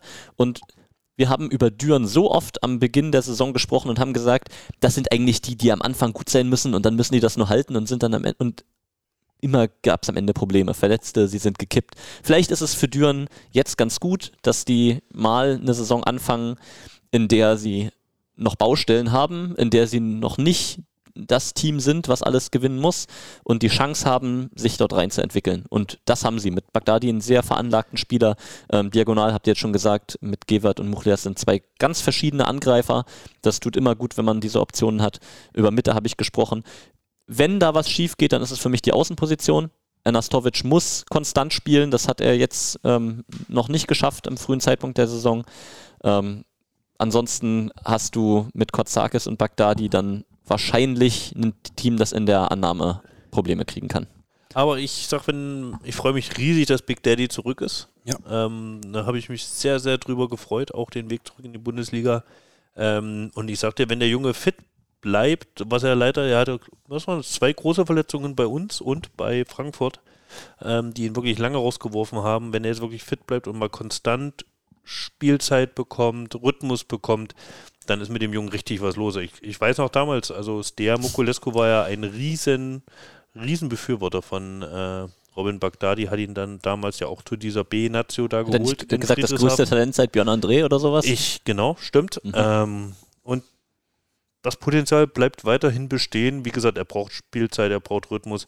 Ich glaube, auf diesen Düren-Level zu trainieren, ich glaube, das wird ihm auch gut tun. Ähm, ja, also, ja, das war jetzt wirklich eine Überraschung, so wie sie performt haben jetzt beim Bonsors Cup. Und ich glaube, da ist noch viel mehr möglich. Allerdings wird es am Ende doch nur Platz 5, meiner Ansicht nach. Das wird jetzt langweilig, denn das hat Felix auch schon gesagt und ich werde es auch sagen, aber ich sage, Ja. ähm, dass das bei Düren nur deswegen Platz 5 ist, weil ich denke, dass der Saisonstart nicht so gut sein wird, wie sie am Ende sein werden. Und ich glaube, dass die hinten raus und in den Playoffs ähm, das, das Potenzial dann ausschöpfen werden. Ähm, also es ist ähnlich wie bei Hersching, dass man sagt, das kann greifen, das kann nicht greifen, aber ich halte die Wahrscheinlichkeit, dass das bei Düren funktioniert, für größer als bei Hersching. Das auf jeden Fall. Das auf jeden Fall. Nachliefern muss ich noch, dass äh, Leo Meyer aus dem Elsass kommt. Stark, also das ist ja stark von mir, ja klar. Ja, mir gefällt übrigens der Libero ähm, und äh, die, äh, das, das Feld, was er übernimmt, die Art, wie er spielt, gefällt mir sehr gut. Das, der macht halt diese, diese klassisch asiatischen Jubelkilometer. Ey, die hab ich man auch gleich früher gesagt. in den, Ja, in den ja. Nationalteams, ne, wo sie dann alle durcheinander gewuselt sind und alle ihre Runden gelaufen sind. Ja, ja. Das hat er jetzt als einziger in dem Team gemacht. Guter Freund äh, von Satoshi. Guter Freund. Äh, Habe ich auch ein Foto mit den beiden zusammen gemacht. Wollten unbedingt äh, für die Heimat, wollten sie ein Foto zusammen haben. Und dann artig bedankt. Typische Japaner. Ähm, ja. Ist also- der genauso giftig wie Sato? Nee, ich glaube, der ist weniger giftig. Der macht sehr spektakuläre Abwehraktionen. Ja. Das habe ich auch schon äh, auf Instagram gesehen, hat äh, Düren immer mal was geteilt. Äh, Annahme habe ich auch schon gehört, dass es da hier und da ein paar Wackler gibt. Ähm, wir haben, da bleibe ich dabei, wir haben, glaube ich, den besseren japanischen Libero. Äh, leider hat äh, Sato aber nicht so viele Follower wie äh, der, der Dürener, der, glaube ich, auch bei über 100.000 ist oder 200.000 oder sowas in die Dreh. Ähm, aber kann ja noch kommen, ne? Gerade wenn jetzt Sato wieder eine gute Saison spielt und dann vielleicht doch bei Paris dabei ist. Mensch, schön wär's, aber vielleicht kommt da noch was. Weil die japanische äh, äh, Volleyballkultur da drüben, ich glaube, du spielst da einmal in der Nationalmannschaft und schon hast du da 80.000 neue Follower. Ja, aber es, also als Libero bei den Japanern sich durchzusetzen am Ende für die Nationalmannschaft, das ist schon wirklich ein. Ja, Junge, aber, Dickes Brett aber mich hat es ja schon diesen Sommer geärgert. Der hat jetzt Champions League gespielt, Viertelfinale. Und schafft es trotzdem nicht, da wenigstens einmal in den A-Kader mit reinzurutschen, da mal ein WNL-Turnier zu spielen. Also das, das ist dann auch ein bisschen naiv vom japanischen Trainer.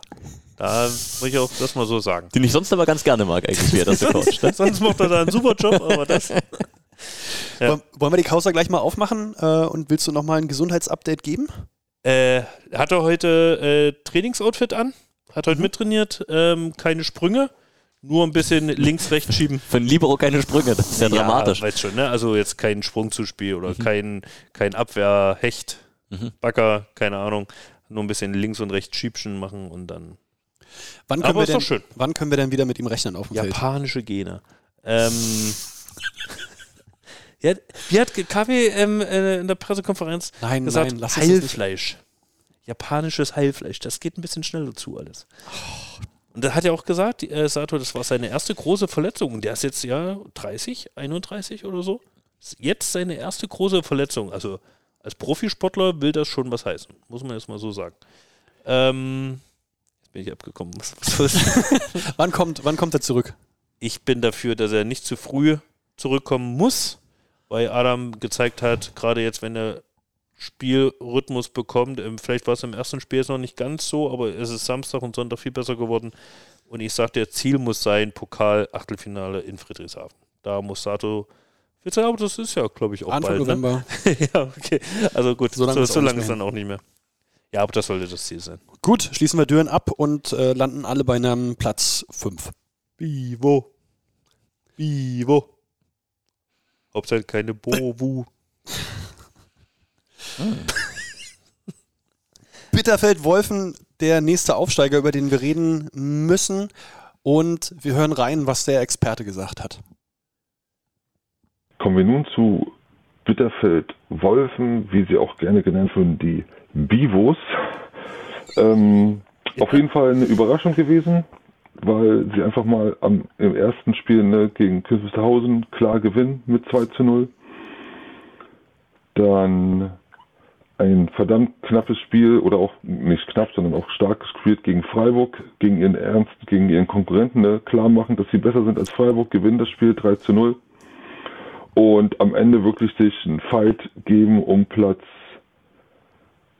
6, 5 und 6 ne, gegen Karlsruhe, was sie auch nur ganz, ganz knapp verlieren. Von daher sehr interessante Mannschaft, auch wieder ein sehr cooles Mannschaftsgefüge. Sie sind ein Team, sie wollen zusammen kämpfen. Und auf jeden Fall wird uns diese Mannschaft sehr, sehr viel Spaß machen. Und, und ich sage, dass die Bivos den achten Platz und damit die Playoffs schaffen. Platz 8, sagt der Experte Felix Fischer, wird ähm, hiermit eingeloggt. Geht's dir wieder gut? ja, ja. Ich muss nur gerade an Go Tropico denken, aber ja, damals auch aus Bitterfeld äh, gestartet, um äh, in die große weite Welt aufzubrechen. ähm, vielleicht auch mit den Bivos die Saison. Ähm, Habe ich ganz interessant verfolgt. Äh, äh, interessant, Interessiert? interessiert verfolgt. Ähm, natürlich als Ossi freue ich mich, dass es auch wieder einen Ossi-Standpunkt Ist ein schöner Standort insgesamt. Ja. gibt auf der deutschen Volleyballkarte. Ähm, leider, leider mit einer doch sehr winzig kleinen Halle. Ähm, was war das? 400, 400, nee, noch nicht immer. 300 noch was äh, Mit, Plätze. mit Personal? Stapeln dann, ja.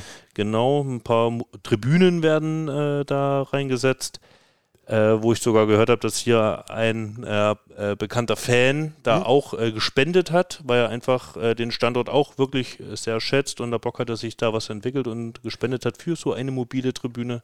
Ähm, Kavini Roman und Matthias Klee, unsere Geschäftsführer, die waren dort auch schon zweimal, um zum einen da mal so ein äh, ja, ein Gespräch zu führen mit der, mit der Clubführung samt äh, Politik, aber um bei dem zweiten Gespräch dann auch mal, wo ja, Vereine aus der Gegend auch äh, zusammengetrommelt wurden, um mal zu sagen, hey, wir haben jetzt hier einen, einen Standort in der ersten Liga, lasst uns da gemeinsam was dafür tun, um diesen zu entwickeln, dass eben nicht nur jeder guckt auf sich, jeder Verein, sondern dass man da versucht, Kräfte zu bündeln, um eben da kurz- und mittelfristig was äh, zu bewegen.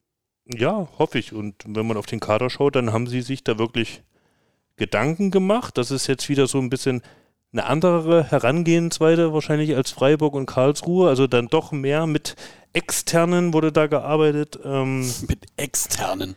ja, die Oder eben. Ja, gut, das wird sich herausstellen. Also, wenn du da mal auf Instagram folgen würdest, da, da hättest du gesehen, dass die Mannschaft da schon doch recht gut äh, ja, zusammen ist. Ne? Sie haben da diese äh, Viskitis-Brüter, Da ist Eric ja auch aus der letzten Saison schon dabei gewesen. Genau. Luke kam jetzt dazu. haben da noch einen sehr bekannten Spieler wie Ben Simon Bonin. Mhm. Ja, Friedrichshafener Schule war in Sastamala, glaube ich. Mhm. Ähm, Finnland. Und, ja, haben dann einen Marius Eckert, denke ich, äh, mit viel Potenzial, einen Julian Heuer, der ebenso äh, VCO damals gespielt hat. aber auch ähm, schon jetzt mehrere Jahre da ist. Ganz genau. Ähm, Tim Köpfli haben sie, ist er nicht sogar aus Italien gekommen oder so in etwa? Na, egal.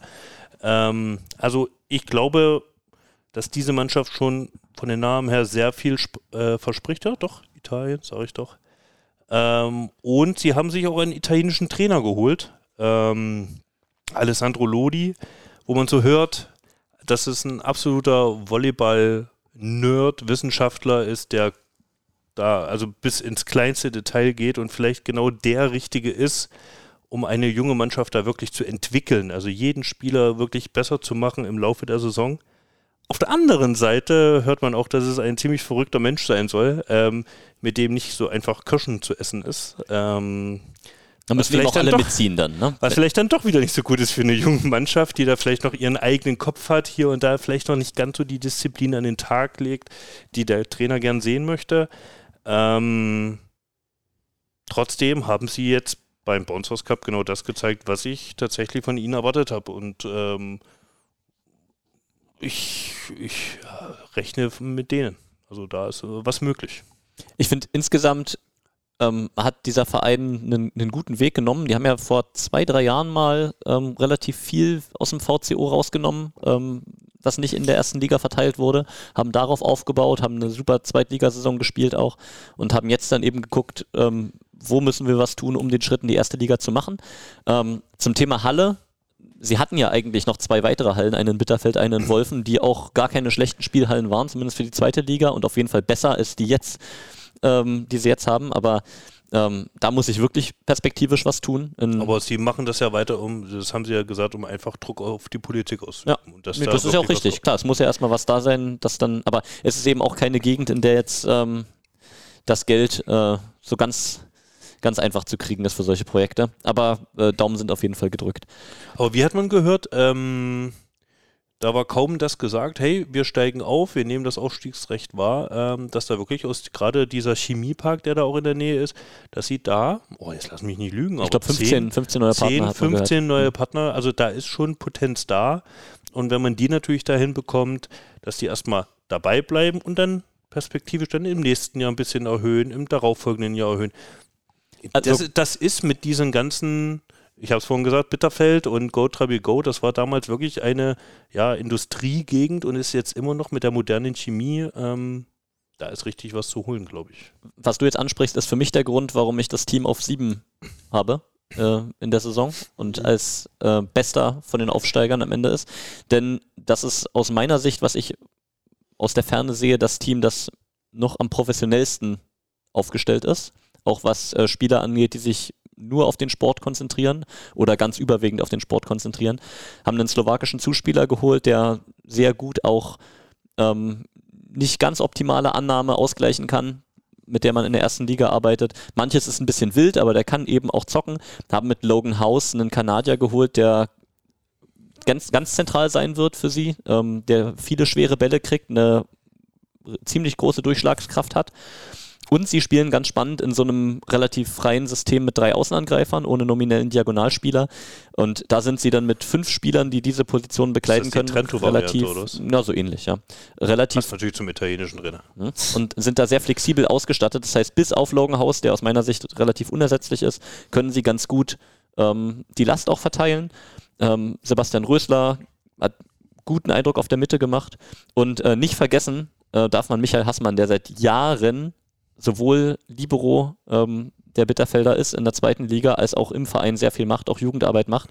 Und jetzt beim Bounce House Cup scheint es so gewesen zu sein, dass er sogar den Vorzug vor Marius Eckert bekommt, hat wesentlich mehr gespielt. Der macht auch Jugend, der ist doch selbst 2003er Jahrgang. Ja, das halte ich aber für ein Gerücht. Steht hier. Da ist, da ist die Volleybox aber auf Abwägen. Ich schaue nochmal bei der VBL. Volleybox auf aber hier seit, Abwägen. seit 2013. Oh, seit 2000, 2003 Jahren und seit 2013. im ja, das, das äh, halte ich für ein Gerücht. Da muss hier mal aktualisiert werden. Da muss hier mal einen Account machen. Vielleicht, vielleicht bin ich hier auch gerade völlig daneben, aber ich, äh, ich, ich prüfe das mal hier schnell nebenbei. Okay, prüf aber das mal schnell. während du prüfst, gebe ich noch meinen Tipp ab und sage, sie sind die Mannschaft, die vor Hersching landen wird und zwar auf Platz 6. Sehr gut. Ähm, und für, äh, während Peter noch äh, rausfindet, wann, äh, wann er denn Geburtstag hat, also nicht Peter. Sind, äh, wir sind wahrscheinlich die einzigen beiden Menschen, die das gerade interessiert, aber das, das muss schon noch Mache ich noch mal einen, einen Case auf und zwar fahren Jahrgang Peter 92. Gut. Ja. Ja. Schade, Wallbox. und fahr, äh, Peter, Tassilo. ähm, vielleicht Flo, kennen wir jenen bekannten Volleyball-Fan, der da auch was zu dem Tribünen beigetragen hat? Ja, Hm, glaubst du, da kann man noch irgendwas machen, um dann am 26.01. nach Bitterfeld zu fahren, um dort Nee, dann auch das Spiel zu gucken? nicht mehr machen, weil aufgrund von Feuerwehr und etc. Sicherheitsauflagen natürlich auch nicht mehr Tribünen reinpassen. Das ist ja okay, aber also du noch hebst, Platz auf den... außer du hebst das Dach ab, und damit du noch mehr reinbauen kannst. Aber gibt es eine Möglichkeit, dass wir da irgendwie zu diesem Spiel fahren und dieses Spiel live Na, sehen? ich werde auf jeden Fall hinfahren. Das ist mit einer Arbeitskarte dann wahrscheinlich gut getan. Gut, also Peter, ich wollte noch sagen, dass du... Aber du kannst dich vielleicht an den Fanclub siebten Mann richten. Sehr gut. Die freuen sich immer über jungen Nachwuchs. Auch eigentlich ein schönes Thema, was wir noch, noch mal aufmachen müssen, aber das machen wir, wenn die, wenn die richtige Mannschaft da ist. Äh, also, wenige Karten für den 26.01. in Bitterfeld-Wolfen. Mhm. Also tatsächlich wenig und das meiste wird wahrscheinlich auch schon, also jeder Verein bekommt ja ein Kontingent äh, da von Bitterfeld ähm, und das wurde auch schon bei uns erstens vergrößert, aber zum anderen, das reicht immer noch nicht.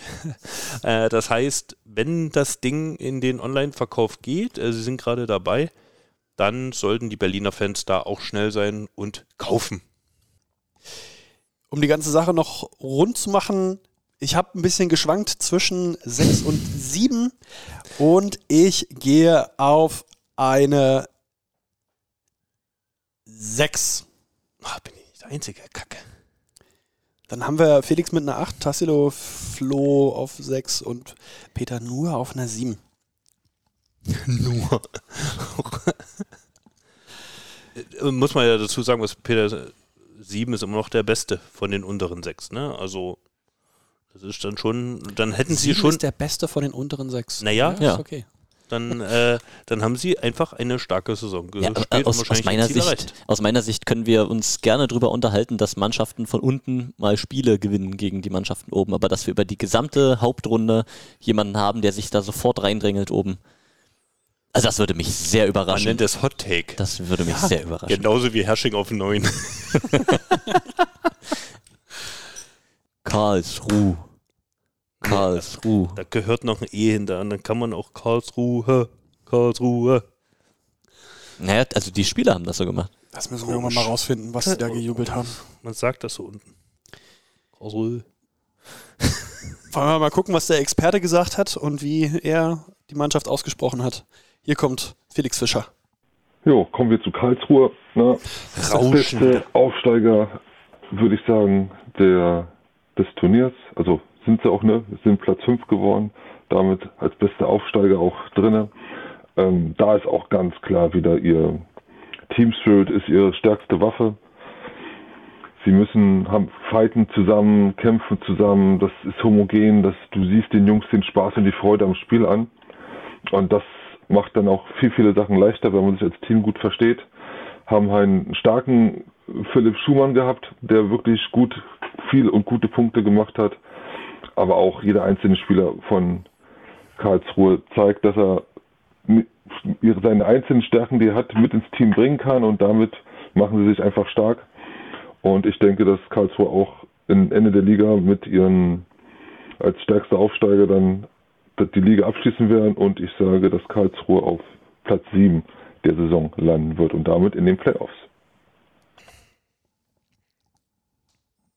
Ja, ähm, da geht Felix den anderen Weg, das verstehe ich aber. Ich glaube, zwischen Karlsruhe und ähm, Bitterfeld-Wolfen ist das eine knappe Nummer. Äh, aus meiner Sicht sind sie der erste Playoff-Gegner der Berlin Recycling Volleys. Wieder eine weite Fahrt. Als äh, Achter gegen, darauf kommen wir sicherlich noch aus meiner Sicht, den, den ersten der Hauptrunde. Ähm, mich hat diese Mannschaft auch begeistert. Also ich hatte wirklich viel Spaß, das anzugucken. Ich glaube, dass das zum ersten der körperlich stärkste Aufsteiger ist.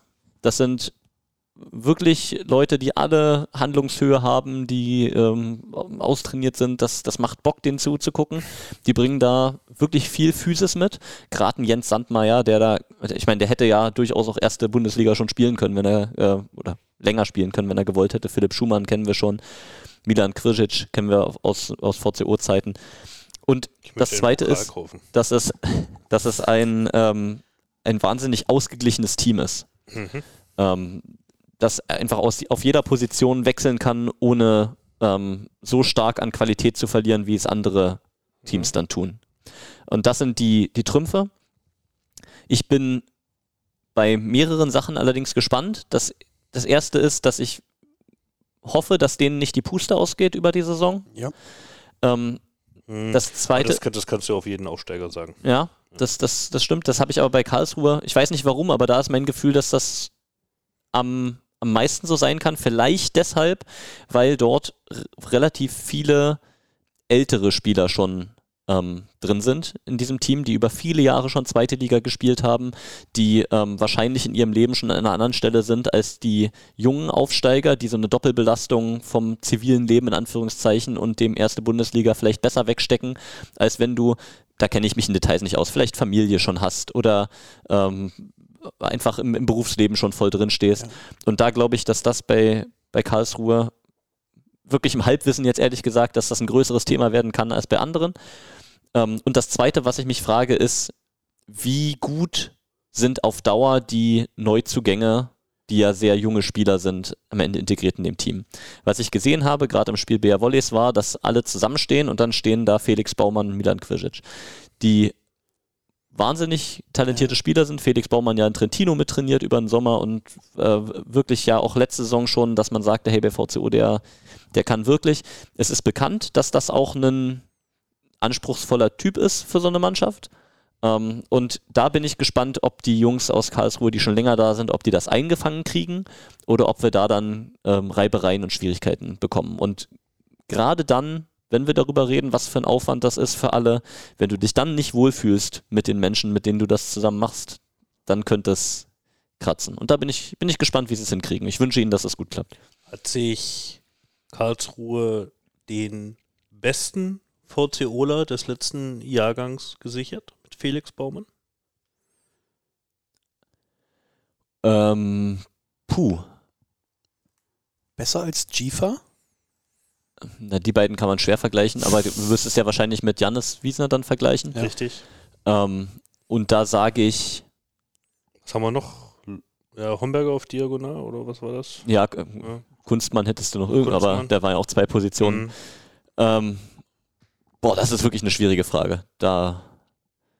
Also was das rein Volleyballerische angeht, mag es sein, dass er sogar noch ein Stück vor Jannis war oder vor allen Dingen vielleicht noch ein Stück höheres Potenzial am Ende hat, was er ausschöpfen könnte. Mhm. Schwierig, weiß ich nicht. Mhm. Ich würde fast sagen, ja. Also ich fand es auch sehr beeindruckend, gerade gegen uns, ähm, weil sie auch sehr, weil, weißt du, eine Mannschaft ist, die auf mich wirkt, als ob sie wirklich versucht haben, wirklich die Grundlagen zu beherrschen und damit mit diesem mit dieser Grundlage sehr mutig aufspielen. Also sie haben ja wirklich sehr viel Mut in Aufschlägen gezeigt, äh, sind ja auch in den Angriffen haben sie wirklich versucht, alles reinzulegen. Ähm, und am Ende wurde es dann belohnt äh, mit einer Aufholjagd im dritten Satz gegen uns. Matchbälle hatten wir? abgewehrt und vier, vier Matchbälle. erzeugt. Mhm. Äh, man hat da gemerkt, was da für eine Stimmung innerhalb der Mannschaft mit der Reservebank war, ähm, wie sich der Trainer da gefreut Oh, hat. das, der äh, kleine Giftiger, ne? Bonelli. Antonio Ja. Bonelli. Ja, ja. Ähm, irgendwie, und ich saß dann da und habe irgendwie gesagt, ich, ich, ich freue mich gerade für die. Ja, haben sie sich verdient. Schön. Ähm, also da war ich wirklich ehrlich, äh, habe ich, hab ich mich wirklich ehrlich gefreut darüber, ähm, weil das natürlich auch so eine Sache ist, dass natürlich auch so ein bisschen Auftrieb gibt für die Saison, gerade auch für die ersten Spiele, wo man versucht, äh, wenn du damit, wenn du da in einen Absch so einen Negativtrend kommst, äh, Strudel, dann verlierst du vielleicht auch mal dann Spiele gegen Teams, wo du eigentlich gewinnen solltest, müsstest, würdest. Ähm, und deswegen ist so ein Satzgewinn dann auch gegen ein Team wie die BR Volleys dann, glaube ich, richtig, richtig gut für das mannschaftsinterne Gefüge, für die Stimmung. Und das haben sie ja dann gleich natürlich dann auch am Samstag, Sonntag mit transportiert, um dann eben am Ende mit dem fünften Platz da richtig was zu reißen ne? und richtig das Überraschungsteam des Wochenendes. Gratulation an das Team. Das hat wirklich Freude bereitet. Es hat, denke ich, auch eine Menge Leute überrascht, was für eine Qualität die aufbieten können. Ähm, und das auch nochmal, um so klar zu sagen, Karlsruhe, das wurde ja auch im Verlauf der Streams übers Wochenende kolportiert, ist ein Team, das einfach keinen Cent an Spieler zahlt. Hm. Und ähm, Also weniger als eine da, Zoppers. dafür dann so eine, eine Leistung, das ist schon, das ist schon fantastisch. Äh, kannst du was zu Lina Radkehalle sagen, in der da gespielt Überhaupt wird? in- nicht. Ich weiß aber, dass sie doch da dieses eine Pokalspiel auch gemacht haben. Äh, war das gegen. War das nicht auch gegen Friedrichshafen? Das war auch gegen Friedrichshafen. Ich, wir haben ja auch mal gegen Karlsruhe gespielt im Pokal. Da ist noch Arpad Barotti MVP geworden.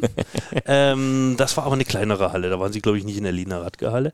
Ähm, haben aber gegen Friedrichshafen dort gespielt und das sah ziemlich, ziemlich mächtig aus. Ich glaube, das war so eine über 2000er Halle. 2-1, 2-2 oder sowas. Dann bin ich gespannt. Das sah schon ziemlich gut aus. Aber nochmal kurz zur Erklärung, warum habe ich ähm, Bivo vor ähm, Karlsruhe? Ich sag über die Dauer der Saison Ja. Hat Bitterfeld Würde ich auch sagen. Und ich möchte auch, ich weiß, unser Doktor, ähm, der hört diesen Podcast und er wird, würde sich freuen, wenn wir seine Geburtsstadt äh, weiter nach vorne setzen. Ähm, aber ich bleibe auch dabei und sage trotzdem, sie kommen in die Playoffs. Ja. Ähm, und gehen da in, als Acht ins Ziel, ähm, weil ich all- auch einfach nicht sehe, ich weiß nicht, weiß nicht, ob Schumann das äh, auch konstant durchhält über die Saison. Ein junger Spieler wie Baumann wird auch seine Dellen haben. Ähm, ich sehe da über die Distanz von 22 Spielen, sehe ich einfach Bitterfeld dann besser. Ja, habt ihr alles gesagt. Ich habe auch noch das Risiko Highfly aufgeschrieben mit dem vielen Aufwand. Äh, und wenn die alles wirklich auf so einer Volunteering-Basis machen, schwierig. Ähm, deswegen bei mir. Nichts gegen Volunteers. Ja, aber es ist halt keine Mannschaft. einer. Aber ich muss auch nicht Wir spielen. sind eine Mannschaft, Tassilo. ja. Ey, kurz nochmal, lobend erwähnen auch den Zuspieler, ne? Tobias Hosch, den, den äh, ersten Zuspieler äh, von den, die aus der zweiten Liga mit hochgekommen sind, der Beste, aus meiner Sicht. Sieben, um das nochmal aufzufüllen. Also vor Hersching. Wenn das so ist, was habe ich denn? Herrsching und neun, ja. Lass mich kurz nachgucken. Sauber. Ja. ja, warte mal ab. Auf geht's in das obere Drittel und wir starten mit dem Viertplatzierten aus dem Bounce House Cup Lüneburg. Die Lünehühnen, ähm, also SVG Lüneburg, ist ja fünf Vierter geworden bei, beim Bonshaus Cup. Haben, ich muss sagen, ein geniales Spiel gegen Friedrichshafen im Halbfinale gehabt, ne, ganz knapp 3-2 verloren. Ähm, und dann li unterliegen sie in Gießen mit, äh, oder gegen Gießen mit 3 zu 1 man sieht, sie haben ganz schön zu knabbern dran an den Abgängen von Ewald, Schnitzer, Worsley, Hauke van de Kamp, ne, alles große Namen, die sie in den letzten zwei Jahren halt getragen haben. Ähm, sie müssen noch als Team zusammenwachsen, es sind Oh, Potenzial da. Sie haben gezeigt, dass sie auf jeden Fall wieder mit von der Partie sind und unter den Top 5 sein können. Ähm, ich würde ihnen noch ein bisschen Zeit geben, weil da ist noch ein bisschen Abstimmung nötig und noch ein bisschen Team Spirit. Aber ansonsten sehe ich das sehr, sehr positiv und wir werden viel, viel Spaß mit den Lünehühn haben. Und ich sage, Lüneburg landet am Ende der Saison auf Platz oder nach der normalen Saison vor den Playoffs auf Platz 4. Hm? Nur Platz 4 für die Lüneburg. Spannend, wo Felix hinaus will, worauf er. Äh, Also die Plätze 2, 3 und 4, das ist, das ist nicht einfach. Das ist nicht einfach. Wir werden Überraschungen haben. Also Tassilo, wir haben am Freitag auf der Tribüne gesessen. Kannst dich noch erinnern, was ich dir gesagt habe nach dem Spiel der, der Lünehühnen daran sollte er sich noch erinnern. Freitag war noch nicht so schlimm bei ihm. Was gegen hast, Freiburg war das? was hast du mir denn gesagt? Ich weiß es nicht mehr. Da habe ich gesagt, dafür, dass jetzt hier wirklich voll aufgestellt wurde von Stefan Hübner, Ah, ja. weiß ich nicht, ob ich jetzt Ja. enttäuscht sein soll oder nicht. Diese Mannschaft spielt Champions League. Es war natürlich nur Freiburg, aber gleichzeitig standen da die Jungs auf dem Feld, die wahrscheinlich die Champions League wuppen müssen. Ja. Und da sind aus meiner Sicht durchaus noch Fragen zu beantworten im, im Lüneburger Kader. Ja, vor allem waren es dann ja auch äh, Spielaktionen wie Block, die halt nicht so wirklich funktioniert haben. Und, äh, Aber da muss ich sagen, das ist eigentlich für Lüneburg ein gutes Zeichen, wenn du sagst, am Anfang der Saison ist Block das Problem, denn da weißt du, das wird garantiert besser mit der Zeit. Ja, ja, das ist auch, das ist auch mein wichtiger Take zu Lüneburg. Auch wenn sie jetzt noch nicht ewig gut gespielt haben. Wir können gleich nochmal auf den Kader gucken. Lüneburg ist eine Mannschaft, die sich über die Saison auch weiterentwickelt, wo auch Lösungen für Dinge gefunden werden. Und ich mache mir da keine großen Sorgen, ähm, wo ich sie hinsetze, äh, sage ich, wenn ihr, ähm, wenn, wenn ihr euer, ähm, euer Votum abgegeben habt. Wir können auch mal auf die, äh, auf die Transfers gucken. Äh, den Kanadier hattest du gerade im Off schon mal angesprochen. Flo, Nordamerik Nordamerika-Auswahl wieder. was ist denn, wie, wie siehst du denn die Mannschaft? Spannend sehe ich sie. Ähm, für mich war das ja auch eine absolute Wundertüte vor dem Wochenende, weil mir natürlich viele Namen nichts sagen, außer Knicke, aber nicht der Spieler. Ähm, Blake Da war mal in Schüttdorf. Ja? Mhm. Achso, ich habe den anderen Knicke gemeint. Oh. Ähm, Adolf Freiherr. Blake Gleason kennt man noch aus Netzhoppers, einer der Lichtpunkte Ja. äh, bei unseren äh, Netzhoppers-Freunden. Ähm, ja, und dann wird es dann halt schon ne, Begedinski, Böhme, das ist, glaube ich, ein so ein so ein Diagonalduo, was sich gut und gerne ergänzen können. Wenn der eine nicht performt, kann der andere ohne weiteres äh, ihn ersetzen. Ähm, ja, und muss man halt dann dazu sagen, viele Stücke setze ich halt auf Erik Röhrs, der jetzt, glaube ich, so den nächsten Schritt machen kann ins Rampenlicht in der LKH-Arena, wo er, glaube ich, mit der wird er auch sehr gut viben, glaube ich. Ähm, ich glaube, das wird ihm richtig Bock machen. Ähm, ja, also nochmal zu Knicke zurück. Cody Kessel hat ihn auch äh, sehr hervorgehoben, äh, wie, wie ich gehört habe. Ähm, was haben wir noch? Mensch, das sind so viele neue Namen. Das ist echt, ähm, Maxwell also- Elgert habe ich gar nicht gesehen, zum Ja. Beispiel. Also was, worauf wir uns erstmal einstellen müssen, ist, dass die Lüneburger DNA diese Saison eine andere sein wird als letzte Saison. Mhm. Also allein schon deswegen, Stefan Hübner hat selbst gesagt, ähm, einen Joe Bursley ersetzt du nicht eins zu eins. Das ist halt ein, ein Volleyball-Genie irgendwie, der spielt Gefühl nach Gefühl, der, der zockt, der den kannst du auch nicht an die Hand nehmen und sagen, Verteilung müssen wir mal so und so machen. Das kannst du mit Maxwell Elgert machen. Das ist nicht so ein, so ein Talent, ähm, wie es wie es Joe Worsley ist. Der hat nicht die guten Hände, die Joe Worsley hat, aber das ist ein Zuspieler, mit dem kann man einen Matchplan umsetzen. Mhm. So, und deswegen wird das Spiel schon mal ganz anders veranlagt sein jetzt von, von Lüneburg. Mich hat er jetzt, muss ich ehrlich sagen, nicht überzeugt bei dem Turnier. Ich weiß nicht, wie lange er wirklich schon beim Team ist. Ähm, ich wüsste nicht, warum das nicht schon einige Zeit sein sollte. Und dafür. Gerken hat auch sehr ich mir- viel gespielt. Ja, ich genau, dafür hatte ich mir mehr erwartet. Andererseits wird Hannes Gerken natürlich jedes Jahr besser in Lüneburg und kann auch jedes Jahr eine größere Rolle einnehmen. Und sicherlich wird er nicht so weit von Elgard entfernt sein, wie er letztes Jahr von Worsley entfernt war. Ähm, die beiden Diaz hast du angesprochen, Jan Böhme und Senna Kaczynski. Äh, Böhme ja auch bei der Nationalmannschaft gewesen, wieder einen Schritt gemacht. Das sind, glaube ich, die beiden Diaz in der Bundesliga, die am dichtesten beieinander sind in einem Team ähm, vom Niveau her. Ähm, Erik Röhrs Dass Begedinski auch noch 2000er Jahrgang ist, oder? So sieht Ja, er ja. gar nicht aus. Nee, das, der hat auch eine andere Ausstrahlung. ja. Ähm, Erik Röhrs muss auch gesund bleiben über die Saison, ansonsten gibt es da auch Probleme. Ähm, und ja, dass er ein überragender Spieler sein kann, das, das hat er gezeigt, aber ähm, für Lüneburg muss er es eben in dieser Saison auch konstant bringen, damit das Konstrukt funktioniert. Ähm, Jesse Elser ist ein sehr körperlicher ähm, Außenangreifer, ich war, auch war sehr ich groß. aber positiv überrascht irgendwie. Also das war irgendwie so eine Erscheinung da auf dem Platz. Äh, ein typischer Aber das- Kanadier, wenn du dem noch ein Holzfällerhemd angezogen hättest, gerade sagen, es super liegt- gepasst. Es liegt nur am Bart. Al Borland von, von Hör mal, wer da hämmert. Das wäre so ein. ähm, aber fand ich, fand ich wirklich eine positive, eine positive Überraschung. Äh, ich glaube, dass ähm, der, der Trumpf bei Lüneburg diese Saison der Aufschlag sein muss. Mhm. Ähm, ich glaube, sie haben eine gute Aufschlagmannschaft zusammengestellt, die auch verschiedene Aufschlagarten beherrscht. Gerade Jesse Elser auch mit so einem ähm, Hybridaufschlag unterwegs Hast gewesen. du auch von Stefan Hübner im, im Lüneburg-Podcast? Nö, das habe ich selber gesehen.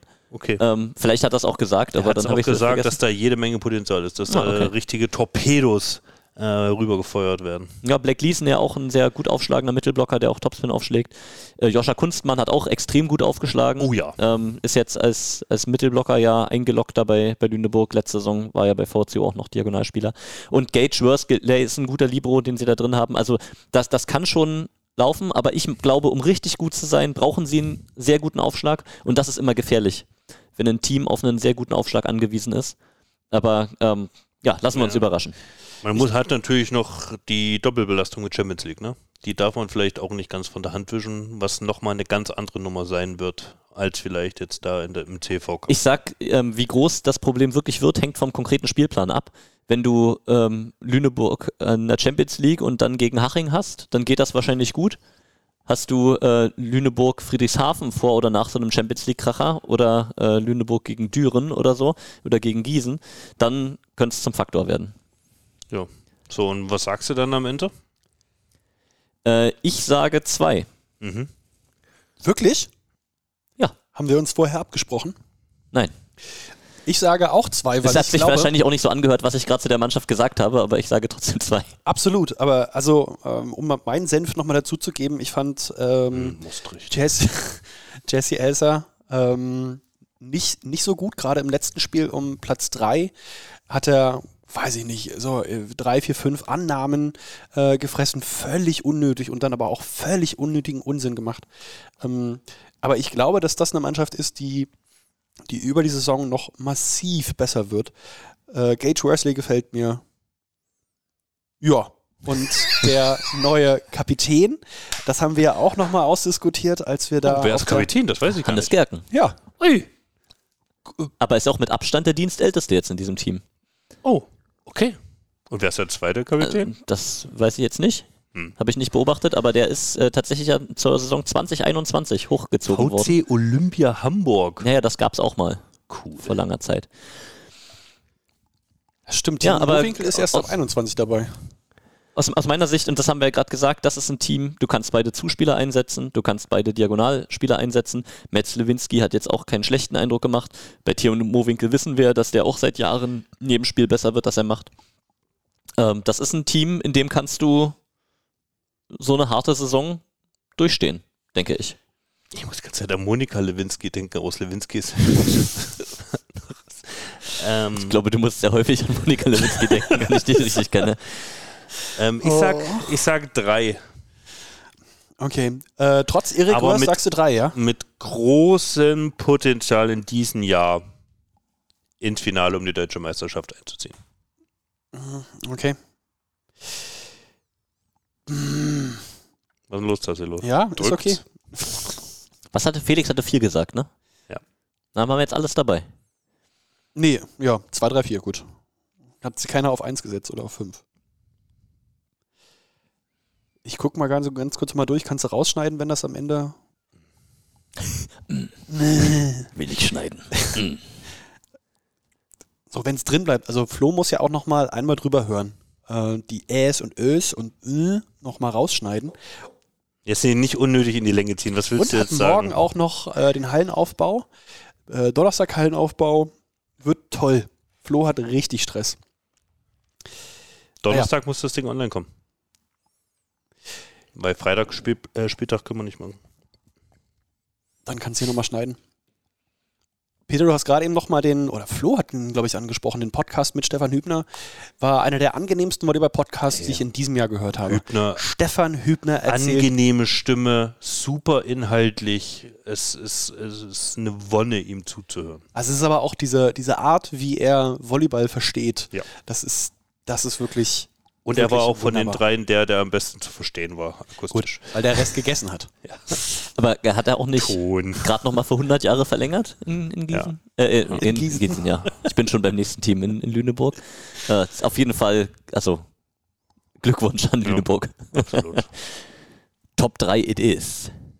Ja, kommen wir nun zu den Gastgebern des Bounce House Cups, zu den Grizzlies. Ähm, Platz 3 äh, haben sich sehr gut präsentiert. Ich glaube, mit ihrem neuen Diagonalspieler Michel Ahi haben sie einen sehr, sehr guten Einkauf gemacht. Ähm, ich würde sogar so sagen, dass er, wenn er weiterhin so spielt, auf jeden Fall unter die Top 3 der Diagonalspieler der Liga kommen kann. Vielleicht Oh. sogar auch zwei, wird man sehen dann, wo am Ende die Grizzlies enden. wow. Aber auf jeden Fall großes Potenzial. Äh, man sieht schon, Oh. mit dem Zuspieler Ivanov läuft es immer besser. Die sind super eingespielt schon, äh, auch mit den Mitten, mit Jakob und mit Noah Baxbühler hat es sehr, sehr gut funktioniert. Ich denke, sie werden dieses Jahr nicht zu unterschätzen sein. Ähm, die Kämpfe zwischen Düren, Lüneburg und Gießen und Friedrichshafen auch wird enge Kisten werden. Es wird immer wieder enge Spiele werden und es kommt dann viel auf die Tagesform an bei den Spielen. Aber ich sage, dass die Gießener dieses Jahr auf Platz 3 die Saison beenden und dann damit in die Playoffs starten. Der macht ja fast die Bowsers Cup Ranking Tabelle. Der Scheiße. Na gut, Fehlen noch Sachen. spannend. Du hast gerade, äh, während Felix gesprochen hat, Ja. hast du reagiert. Was hat dich gestört oder was hat dich gefreut? Na, Also erstmal hat er gesagt, sie nicht zu unterschätzen. Ich glaube, das sollte safe sein. Das war schon letztes Jahr so und das wird dieses Jahr umso mehr sein. Das ist logisch, ähm, wird keiner unterschätzen. wo ich besonders geräuspert habe, ist, dass er Top 3, vielleicht sogar zweitbester Diagonale der Liga sein soll, der Michael AI. AI. Oder wie Bernd Paul sagen würde, Prinz AI. Ähm, Sehe ich nicht. Sehe ich nicht. Aber für mich ist es eine Verstärkung im Vergleich zum Vorjahr zu Colito. Vielleicht hat er nicht den hohen Peak, den Colito manchmal spielen konnte, aber wie ich schon sagte, manchmal spielen konnte. Ich glaube, AI wird einfach ein höheres, konstantes Niveau an den Tag legen ähm, und mehr auch vor allem aus schlechten Bällen machen können, wofür Diagonaler dann ja wirklich auch dann da ist. Ähm, da wird er, glaube ich, Gießen enorm helfen können. Ich sehe da, dagegen aber Fedor Ivanov als, muss ich kurz überlegen, Friedrichshafen, Düren, Lüneburg, als zweitbesten Zuspieler der Liga. Auf das Duell gegen Bartak bin ich gespannt über den Laufe der Saison. Bartak bin ich nicht überzeugt, aber dazu kommen wir noch. ähm, für mich ist Ivanov äh, der zweitbeste Zuspieler. Macht manchmal noch verrückte Sachen, aber das ist sein jugendliches Alter, ähm, die er vielleicht ein bisschen solider lösen kann, aber Block, Aufschlag, Zuspiel, äh, auch in der Abwehr, äh, schlechte Annahmen, die er verwertet, alles super. Sie haben mit Lorenz Kalizek einen, der, wenn er fit bleibt, eine absolute Maschine ist, gerade im Aufschlag und überhaupt das Gießener Team im Aufschlag ein enormes Potenzial hat, was jede Mannschaft unter Druck setzen kann. Jakob Günther auch nochmal umgestellt jetzt. Da kommt Was jetzt eine Rakete nach der bitte- nächsten. Was hat bitte Günne Günther da rübergeschossen? Junge, Junge, Junge. Ähm, auch das und dann äh, äh, haben sie ja hier diesen Ilja Goldring geholt. Goldini. Von dem, also von dem bin ich ja richtig überzeugt. Ich habe hier gesessen, ich hatte aus privaten Gründen großes Interesse am Spiel Israel gegen, gegen Griechenland bei der Europameisterschaft und das ging in den Tiebreak. Und dann, ich, ich stand hier vor meinem Fernseher und habe gejubelt für Israel. Und dann hat der Junge da gezündet, sei es am Aufschlag, sei es im Angriff.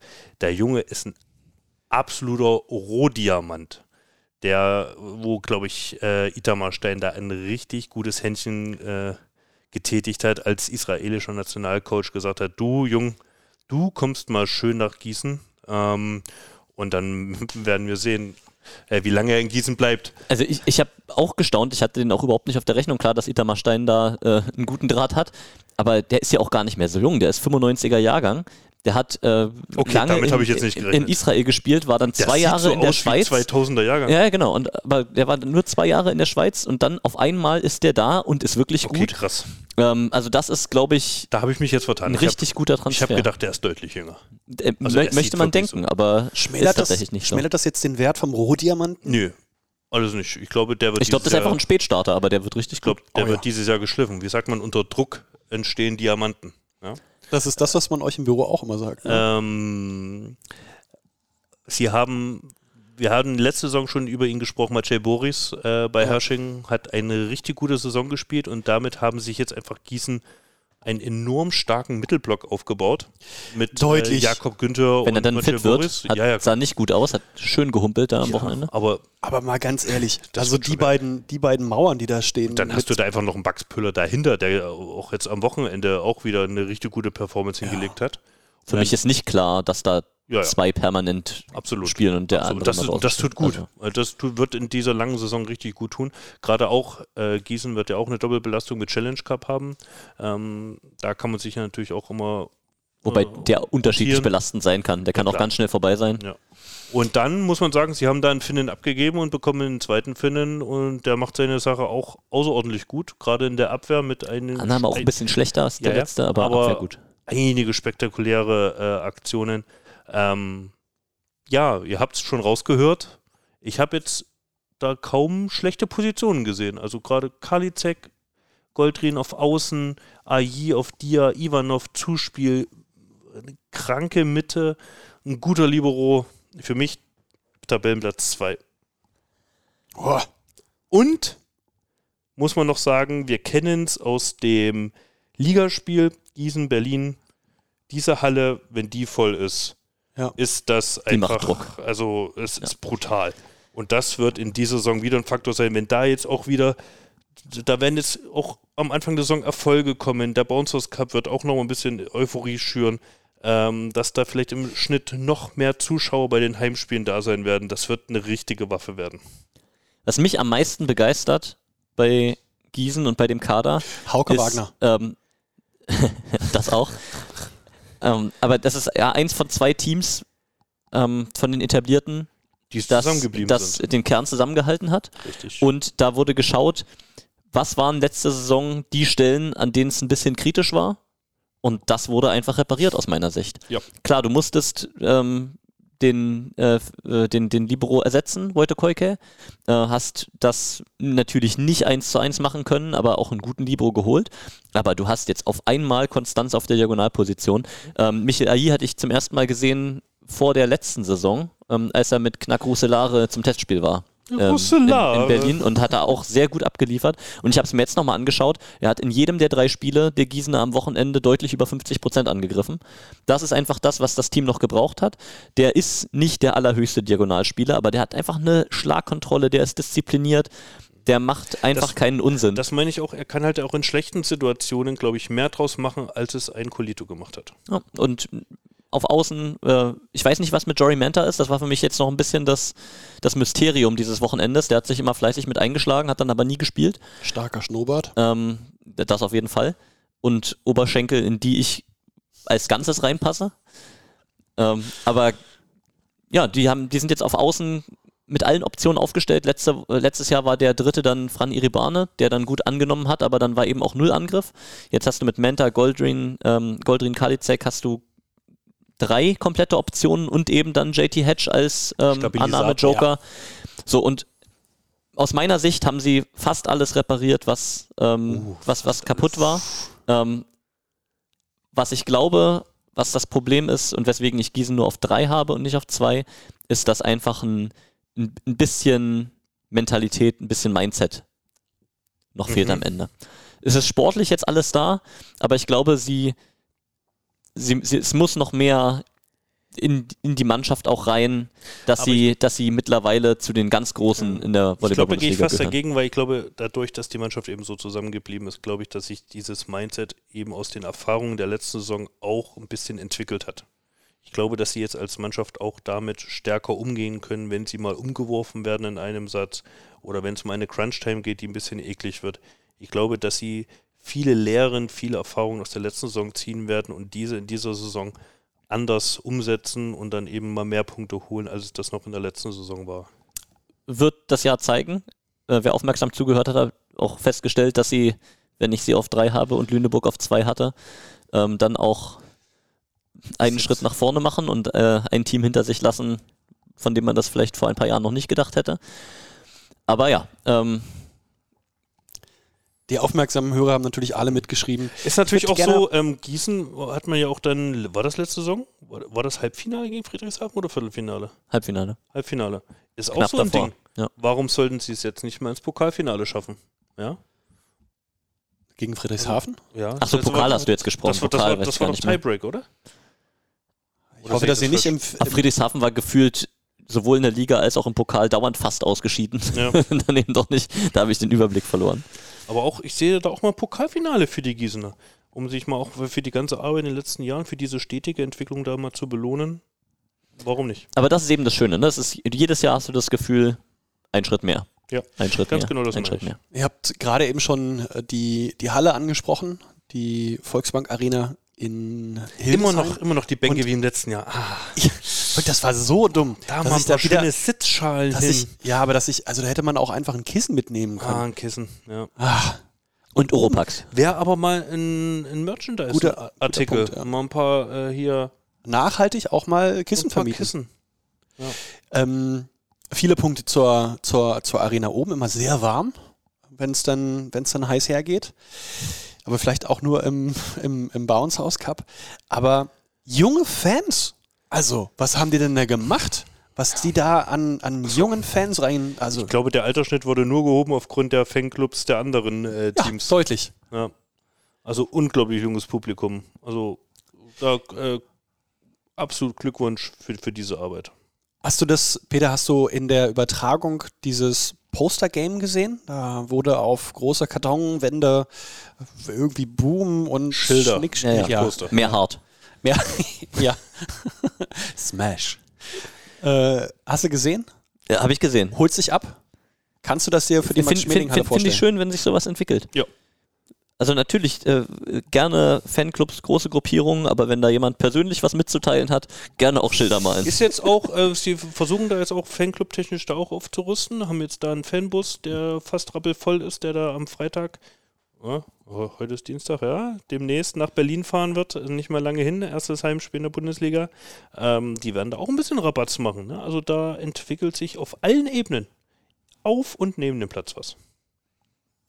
Macht Spaß, denen zuzugucken und ich muss mal gucken, wo ich sie hingesetzt habe. Ich habe sie auf drei. Oh, das waren, das waren lange drei. So, heiter weiter. Heiter weiter. Endspurt. Ja, Endspurt. Zwei Mannschaften fehlen noch und wir fangen an mit dem Zweitplatzierten im Bounce House Cup. Hier ist der VfB Superluck. Ja, der VfB Friedrichshafen, äh, zweiter Platz im Bounce Cup. Ich denke, wir haben wieder einen starken Michael Superlack gesehen, äh, einen starken Tim Peter, der zeigt, dass er wirklich Verantwortung übernehmen kann. Ähm, mit Bartak, ihrem neuen Zuspieler, sind sie schon sehr gut eingespielt. Das sieht schon sehr homogen aus. Natürlich ist da immer noch Platz nach oben. Aber im einen drum und dran sage ich, das wird eine super Mannschaft dieses Jahr. Unterschätzt sie nicht. Fornal gefällt mir auch sehr gut, hat viele Anlagen, um halt auch gegen, hat man gesehen, auch gegen Berlin starke Momente zu haben. Ähm, von daher denke ich, dass Friedrichshafen klar die Nummer zwei ist momentan in der deutschen Liga.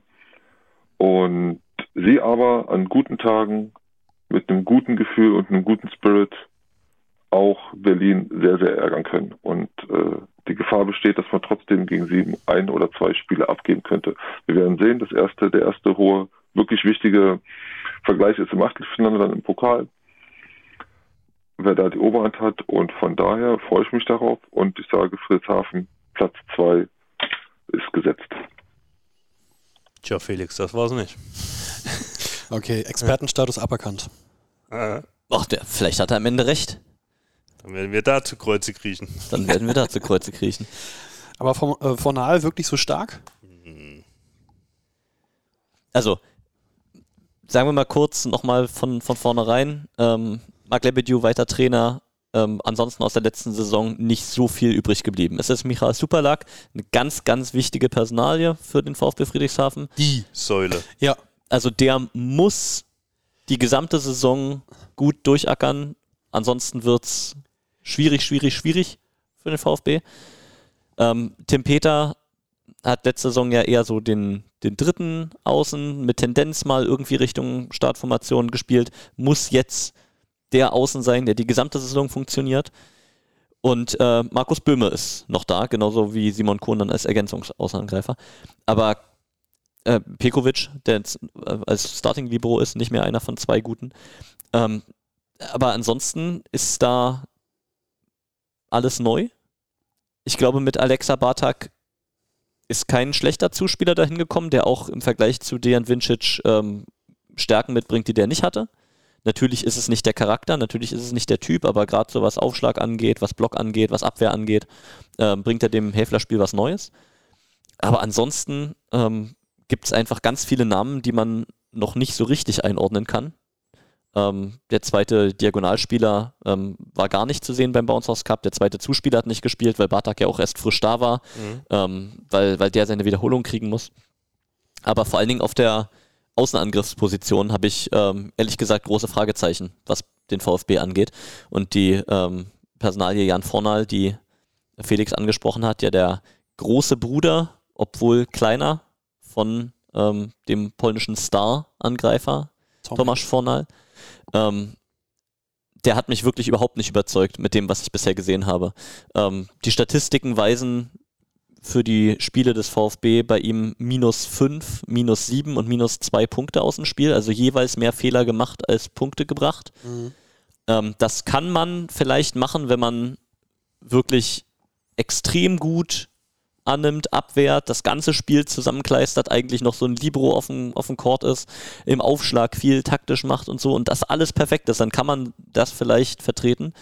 Aber das hat er aus meiner Sicht nicht geleistet. Und ich glaube, dass die zweite Außenposition beim VfB Friedrichshafen ähm, ein Problem sein wird. Simon Kohn zeigt immer gute Ansätze.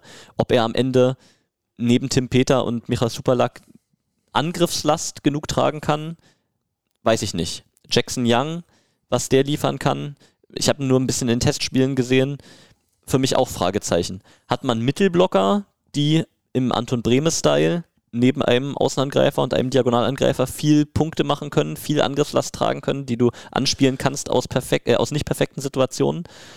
Äh, mit Markus Böhme sehe ich das nicht.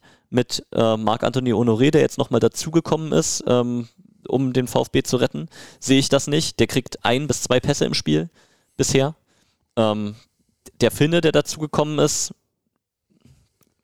keine Ahnung, ja. Also vielleicht ist es der Kubaner eine Rakete. Ich habe in der VNL nur so ein bisschen gesehen und vielleicht klappt das, dass er irgendwann noch in Friedrichshafen ankommt, wenn er sein Hat Visum VNL hat. gespielt, ja. Ähm, in, äh, Olympia Qualifiers hat er zum, ein bisschen gespielt. Da habe ich ihn gesehen. Also ist da dritter, dritte Mitte oder so gewesen.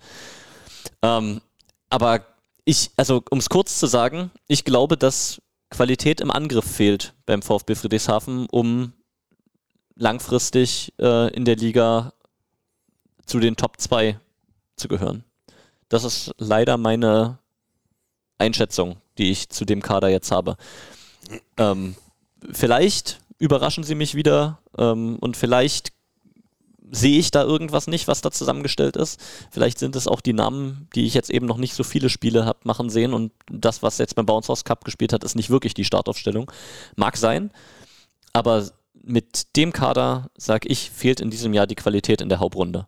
Dass die vielleicht mit dem Häfler gehen am Ende K.O.-Spiele gewinnen, dass sie vielleicht im Pokal für die Bearwollies eine große Herausforderung sind, an Einzelspielen, kann ich mir vorstellen. Dass sie vielleicht in den Playoffs irgendeinen Run hinlegen, kann ich mir vorstellen. Aber ich sage, in der Hauptrunde reicht es nicht für mehr als für Platz 4.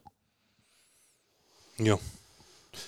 Hat er ganz schön ausgeholt, ne? Hat er ganz schön weit ausgeholt. Ich könnte es jetzt auch nochmal sagen, die, ähm, die spielerische Belastung in dieser Saison ist natürlich ohne Champions League wesentlich geringer. Ja, die Qualität auch. Mehr, mehr, mehr Fokus auf Liga zum Beispiel. Okay, also weiß ich nicht. Ja, man hat es ja natürlich auch gesehen, Super Luck, also der hat ja in Rallyes, in langen Rallyes hat er ja drei, vier, fünf Bälle bekommen oder besser gesagt alle Bälle bekommen. Äh, So richtig Variabilität war da nicht da. Ähm, Und wenn, also er ist jetzt auch schon ein bisschen ins, in die Jahre gekommen, er ist trotzdem, er ist trotzdem im Schrank. Na, 30 gewandt. ist er jetzt. Ja, Ne? ja, aber der hat schon eine große Last zu tragen. Und da, was hat er letzte, hatte er nicht letztes Jahr noch Schulter gehabt? Äh, das war war irgendwann schon- ein Thema, ja. Ja. Ähm, und wenn er natürlich auch diesen, diesen Workload da bekommt mit diesen 40 plus Bällen, dann Er kriegt 39 Pässe gegen Lüneburg, kriegt 31 Pässe gegen Bitterfeld-Wolfen. Ähm, ja, das wird schon gut. Tim Peter hat mir sehr gefallen äh, beim Monsters Cup. Äh, ich glaube, er kann da in diese Rolle reinschlüpfen da als der Mann auf Außen. Ähm, von dem Fornal bin ich noch ebenso wenig begeistert. Aber es ist, glaube ich, so ein Spiel, an dem man sich gut reiben kann. Glaube ich, der hat so eine Attitüde, auch äh, hier wie unser argentinischer Freund, äh, wo man doch äh, als Gegner da schon mal ein bisschen äh, aneinander geraten kann. Ähm, Mitte, großes Fragezeichen. Ähm, da Böhme hat ist jetzt auch, oder hatte jetzt auch irgendwie Schuld als am Wochenende. Das sieht auch nicht ganz so gut aus, äh, habe ich heute erfahren. Ähm, also was heißt nicht ganz so gut aus, aber er ein bisschen angeschlagen. Ähm, Honoré ist der Assistenzcoach äh, bei den Youngstars, äh, der jetzt da mit äh, 39 reaktiviert wurde. Markus Böhme äh, hat noch bei Benfica, glaube ich, 38 oder gespielt. so? Er hat in der Champions League gegen, Mhm. gegen uns mitgespielt. Ähm, ja, soll eigentlich Co-Trainer bei den Youngstars sein. Ähm, und dann hat man noch einen äh, finnischen Mittelblogger, wo mir jetzt der Name fehlt. Ähm, Severi Savonsalmi. der jetzt im Sommer einen Bandscheibenvorfall hatte, weshalb er bei den Finnen auch nicht so naja, recht bei 2 durch- Meter 10 und 60 Kilo. Ja, ja. Naja, Da ist schon wenig. Also bei Windstärke 3 darf auch nicht mehr vor dem Haus. ähm, da ist natürlich klar, dass da auch noch wenig jetzt über den Sommer gemacht werden konnte. Ähm, Simon Kuhn hat seine Ansätze gezeigt, klar. Ähm, ein Pikovic ist immer noch der Pikovic, den wir kennen und lieben äh, mit seiner Art und Weise. Ähm, was halt dann am Ende ist, ist dieser Batak, kann Batak diese Mannschaft äh, führen? Kann er der Leader sein, der diese Mannschaft zusammenkleistert, der Uhu, der Prittstift äh, da bei der Mannschaft Der ist? Pritschstift. Wow. Komm hier, servus. Krieg ich einen Handschlag? Ja, Mensch, gut. ähm, es ist halt ein Serbe. Irgendwie, weiß ich nicht. Das sind diese, man, man kennt das ja, ne? Man sagt immer. Stereotype reiten können wir gut heute, So, ne? nee, aber so, man sagt immer so, ein, zwei Serben im Team können richtig gut sein, gerade auch so im Verhältnis gegen den Gegner immer so ein bisschen sticheln. Ab drei Serben wird schwer. ähm, und ich weiß nicht, ob er der Leader sein kann. Ich finde auch sein Gepritsche, von dem war ich jetzt auch nicht so sonderlich begeistert. Ja, der war drei Tage in Friedrichshafen. Ja, trotzdem kann man ja auch nicht Also. äh, auf die vier britschen. Da, da, da, also da würde ich mal ein bisschen Geduld Okay. empfehlen. Ähm, aber dafür sind wir jetzt hier mit einer Saisonvorschau, wo wir die meisten Spieler noch nicht so richtig gesehen und, äh, haben und kennen. Ähm, Marc Lebedew ist aber dann, um jetzt das Ding wieder rund zu machen, unseren argentinischen Freund haben wir auch äh, nicht gekannt aus der zweiten polnischen Liga. Ähm, ja, genau. Ich sage immer argentinischer Freund, weil ich wirklich nicht auf den Namen komme. Mit Lucci. Vicentin, meine Güte, ja, natürlich. Ähm, und deswegen könnte ich mir auch schon vorstellen, dass Lebedew da einfach auch was viel in den äh, viel in den Spielern sieht und dass da Mitte Ende der Saison dann eben was bei rumkommt, was dann eben für viele Probleme sorgen wird, auch für die ähm, Teams wie Lüneburg, Berlin. Ähm, Pokal-Achtelfinale habe ich ja ein mieses Bauchgefühl irgendwie, weiß ich nicht. Das ist so ein Ding, do or die. Da, Ja. kann, da kann alles passieren. Ähm, wir können einen Podcast während des Spiels aufnehmen. Mm, da kriegen wir, Ähm, glaube ich, Ärger. Aber, und das in dem Verhältnis zu den Mannschaften Lü- Lüneburg und Gießen, die wir jetzt schon äh, geratet haben, sehe ich Friedrichshafen einfach nicht. Ich hoffe, dass Superlack durchhält die Saison, weil sonst, wie du schon gesagt hast, wird es super schwer, schwer, schwer. Äh, und ich sehe sie auf Platz 4. Dem kann ich mich nur anschließen. Hast du eigentlich den roten Kopf von Mark Lebenew gesehen im, im äh, Hast du Stream? jetzt auch Lebenew gesagt? Äh, egal. Ah. Hast du den roten Kopf von Mark gesehen? Im, Der war schon sehr rot. In welchem Moment denn? Während Finale? komplett. Nee, das war auch äh, Das, Lüneburg. ja, ich sag ja. Ja. komplett. Also in allen Spielen hochroter Kopf. Aber es war auch sehr warm in der Halle, das muss man wirklich mal äh, ihm zugute rechnen. Und dann noch im Sakko da. Ja. Äh, Aber g- am Ende, das ist doof, ne? Aber es ist der VfB Friedrichshafen. Die wollen auch Ganz Rekordmeister genau, bleiben. Ganz genau. Ähm, und wenn man jetzt aus Häfler-Sicht äh, sich Mut machen will, das Finale, das war ein Off-Spiel von Micha Superlak. Da ist er bei Ja. 33 Prozent rausgekommen. Ähm, wenn der da die 60 Prozent schlägt, die er eigentlich drin hat, dann gehen die Sätze zumindest mal noch knapper aus oder der ein oder andere geht dann doch auf Häfler Seite und dann schauen Ja. wir, wie sich weiterentwickelt. Also abschreiben darf man die nicht. Aus meiner Sicht ist die Qualität im Kader deutlich geringer als in der letzten Saison. Das muss man so drastisch sagen. Und ähm, da bin ich gespannt, was sie draus basteln können. Manchmal kriegt man einen Lauf, findet man was, findet eine Identität. Manchmal sind ein oder zwei Leute langfristig verletzt und dann hat man große Probleme. Ich glaube, viel darf vom vergleichsweise vom Optimalfall nicht passieren bei Friedrichshafen, bevor da große Schwierigkeiten kommen. So, Friedrichshafen also auf vier bei uns allen. Peter vier, Bei mir vier. Flo vier, Tassilo vier. Nur Felix setzt die Häfler auf zwei. Und ihr habt schon gesagt, erste, äh, der erste Härtetest kommt dann ja ganz sicher im äh, Pokalspiel Anfang November. Gucken wir noch mal kurz auf, bevor wir zum amtierenden deutschen Meister kommen. Auf geht's zum Gewinner des Bounce House Cups, zum Titelverteidiger des Bounce House Cups. Wir hören ein letztes Mal den Experten, der auch am Freitag mit äh, Peter zusammen das Spiel gegen Gießen kommentieren wird. Hier ist Felix Fischer. Ja, die Berlin Recycling Volleys, was soll man dazu sagen? Einfach nur beeindruckend stark, was sie gezeigt haben im Bounce House Cup. Gießen 3-0 geschlagen, Friedrichshafen 3-0 geschlagen. Nur ein bisschen am Anfang gegen Karlsruhe gestruggelt mit einem Satz. Aber ansonsten gegen die gegen ihre ärgsten Konkurrenten einfach mal stark aufgespielt. Ja, die Achse, Johannes Tille, Ruben Schott, funktioniert und ist wichtig. Marek Sotola unglaublich stark und hat, mal einen Sprung gemacht jetzt in dem Sommer mit der Nationalmannschaft. Ähm, ja, Berlin wird uns riesengroße Freude machen. Äh, ganz klar, wir werden viele deutliche Spiele sehen, auch von ihnen, aber ich glaube auch eine Deutlichkeit mit, wo man dann sagt, es macht ihnen trotzdem Spaß zuzugucken, weil sie uns einfach einen sehr, sehr schönen Volleyball präsentieren werden. Die einzige wirklich große Gefahr ist, was passiert, wenn Hannes, Marek oder Ruben irgendwie ausfallen. Ob das die neuen Daniel, Leon und äh, Ted vielleicht abfangen können, wer weiß, ne? Das kann man noch nicht sagen. Das muss man jetzt über die Zeit sehen und wie das Training läuft. Weil da könnte es einen kleinen Einbruch geben. Und den muss Berlin irgendwie hinkriegen, dass das nicht zu groß wird. Aber ansonsten, wenn alle fit sind, ist Berlin einfach sehr schwer zu schlagen. Und darauf können wir uns freuen. Und ich sage, Berlin wird die Saison auf 1 abschließen und dann damit in die Playoffs starten und uns wirklich viel, viel Spaß bereiten. Ich habe mal gerade durchgezählt und auch bei euch ist der erste Platz noch nicht vergeben. Das heißt, ich gehe mal davon aus, dass wir alle gerade Berlin auf 1 gesetzt haben. Ja, also machen wir uns, machen wir uns nichts vor.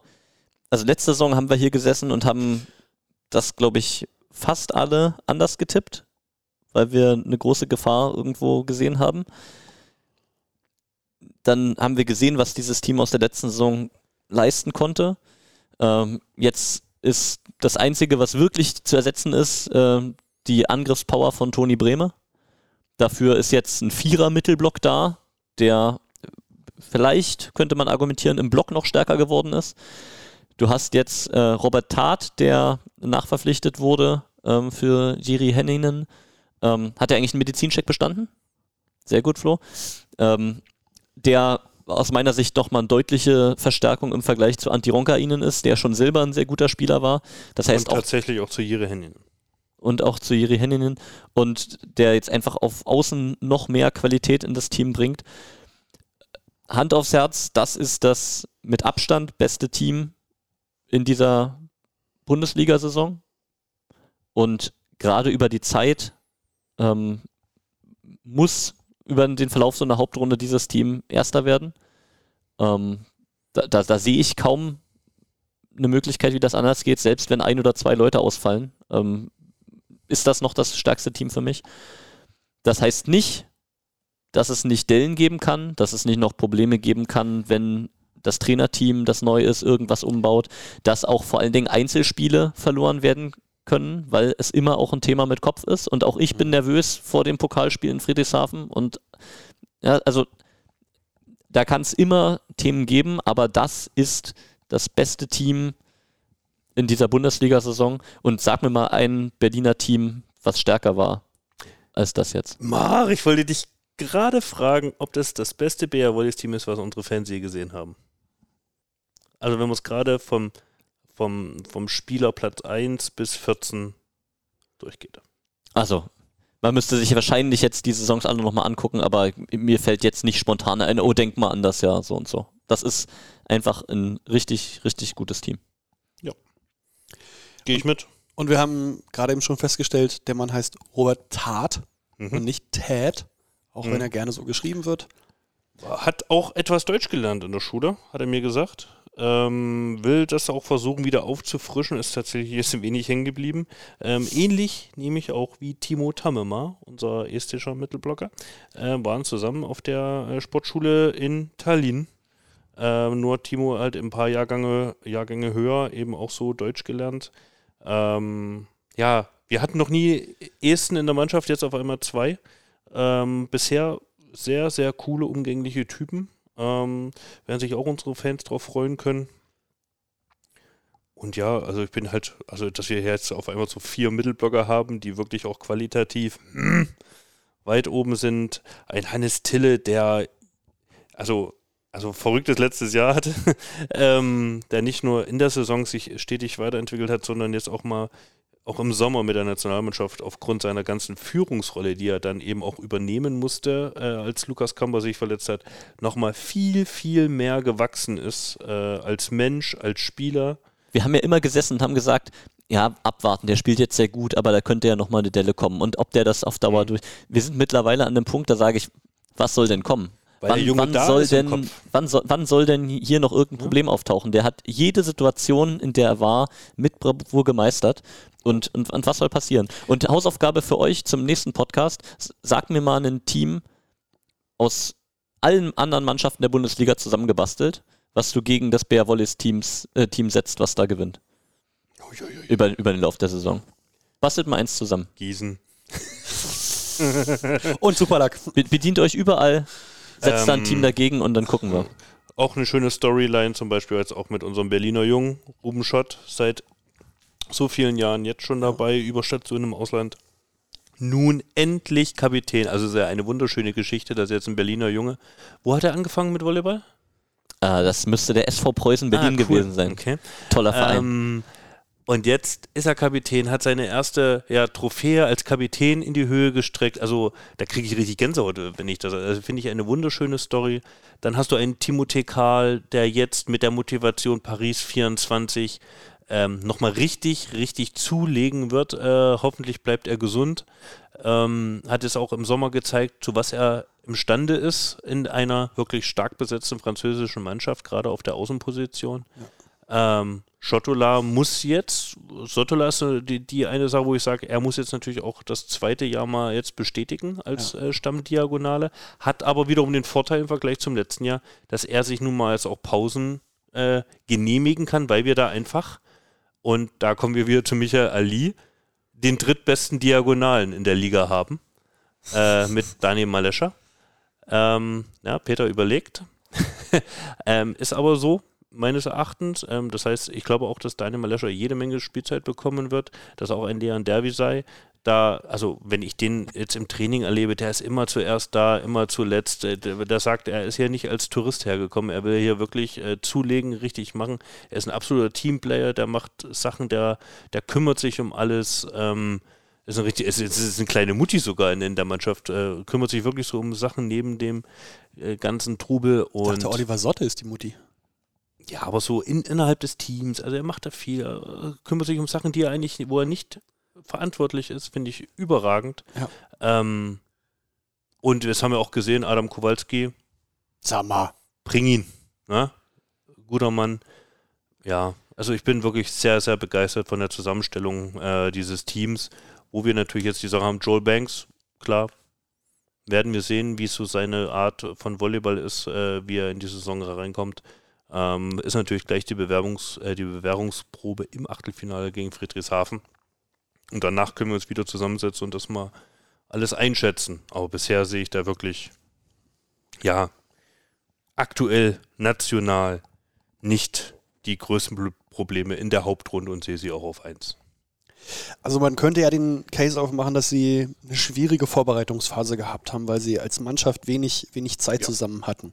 Aber da muss man halt auch sagen, dass ein Hannes Tiller mit äh, Tobi Krick und äh, Ruben Schott äh, sehr regelmäßig unterwegs war und mit den beiden auch schon viel gespielt hat, die, dass die Mannschaft ja schon jetzt auch ein paar Wochen zusammenspielt, ähm, aber trotzdem in wirklich wahnsinnig kurzer Zeit sofort auf Temperatur genommen, gekommen und läuft an. Das habe ich heute Ja, es war ja auch das Gerüst der letzten Saison, das da jetzt gespielt hat. Das ist ja nicht so, dass die, die den Bounce House Cup am Ende ähm, entschieden haben, Krieg. dass die zum ersten Mal zusammenspielen.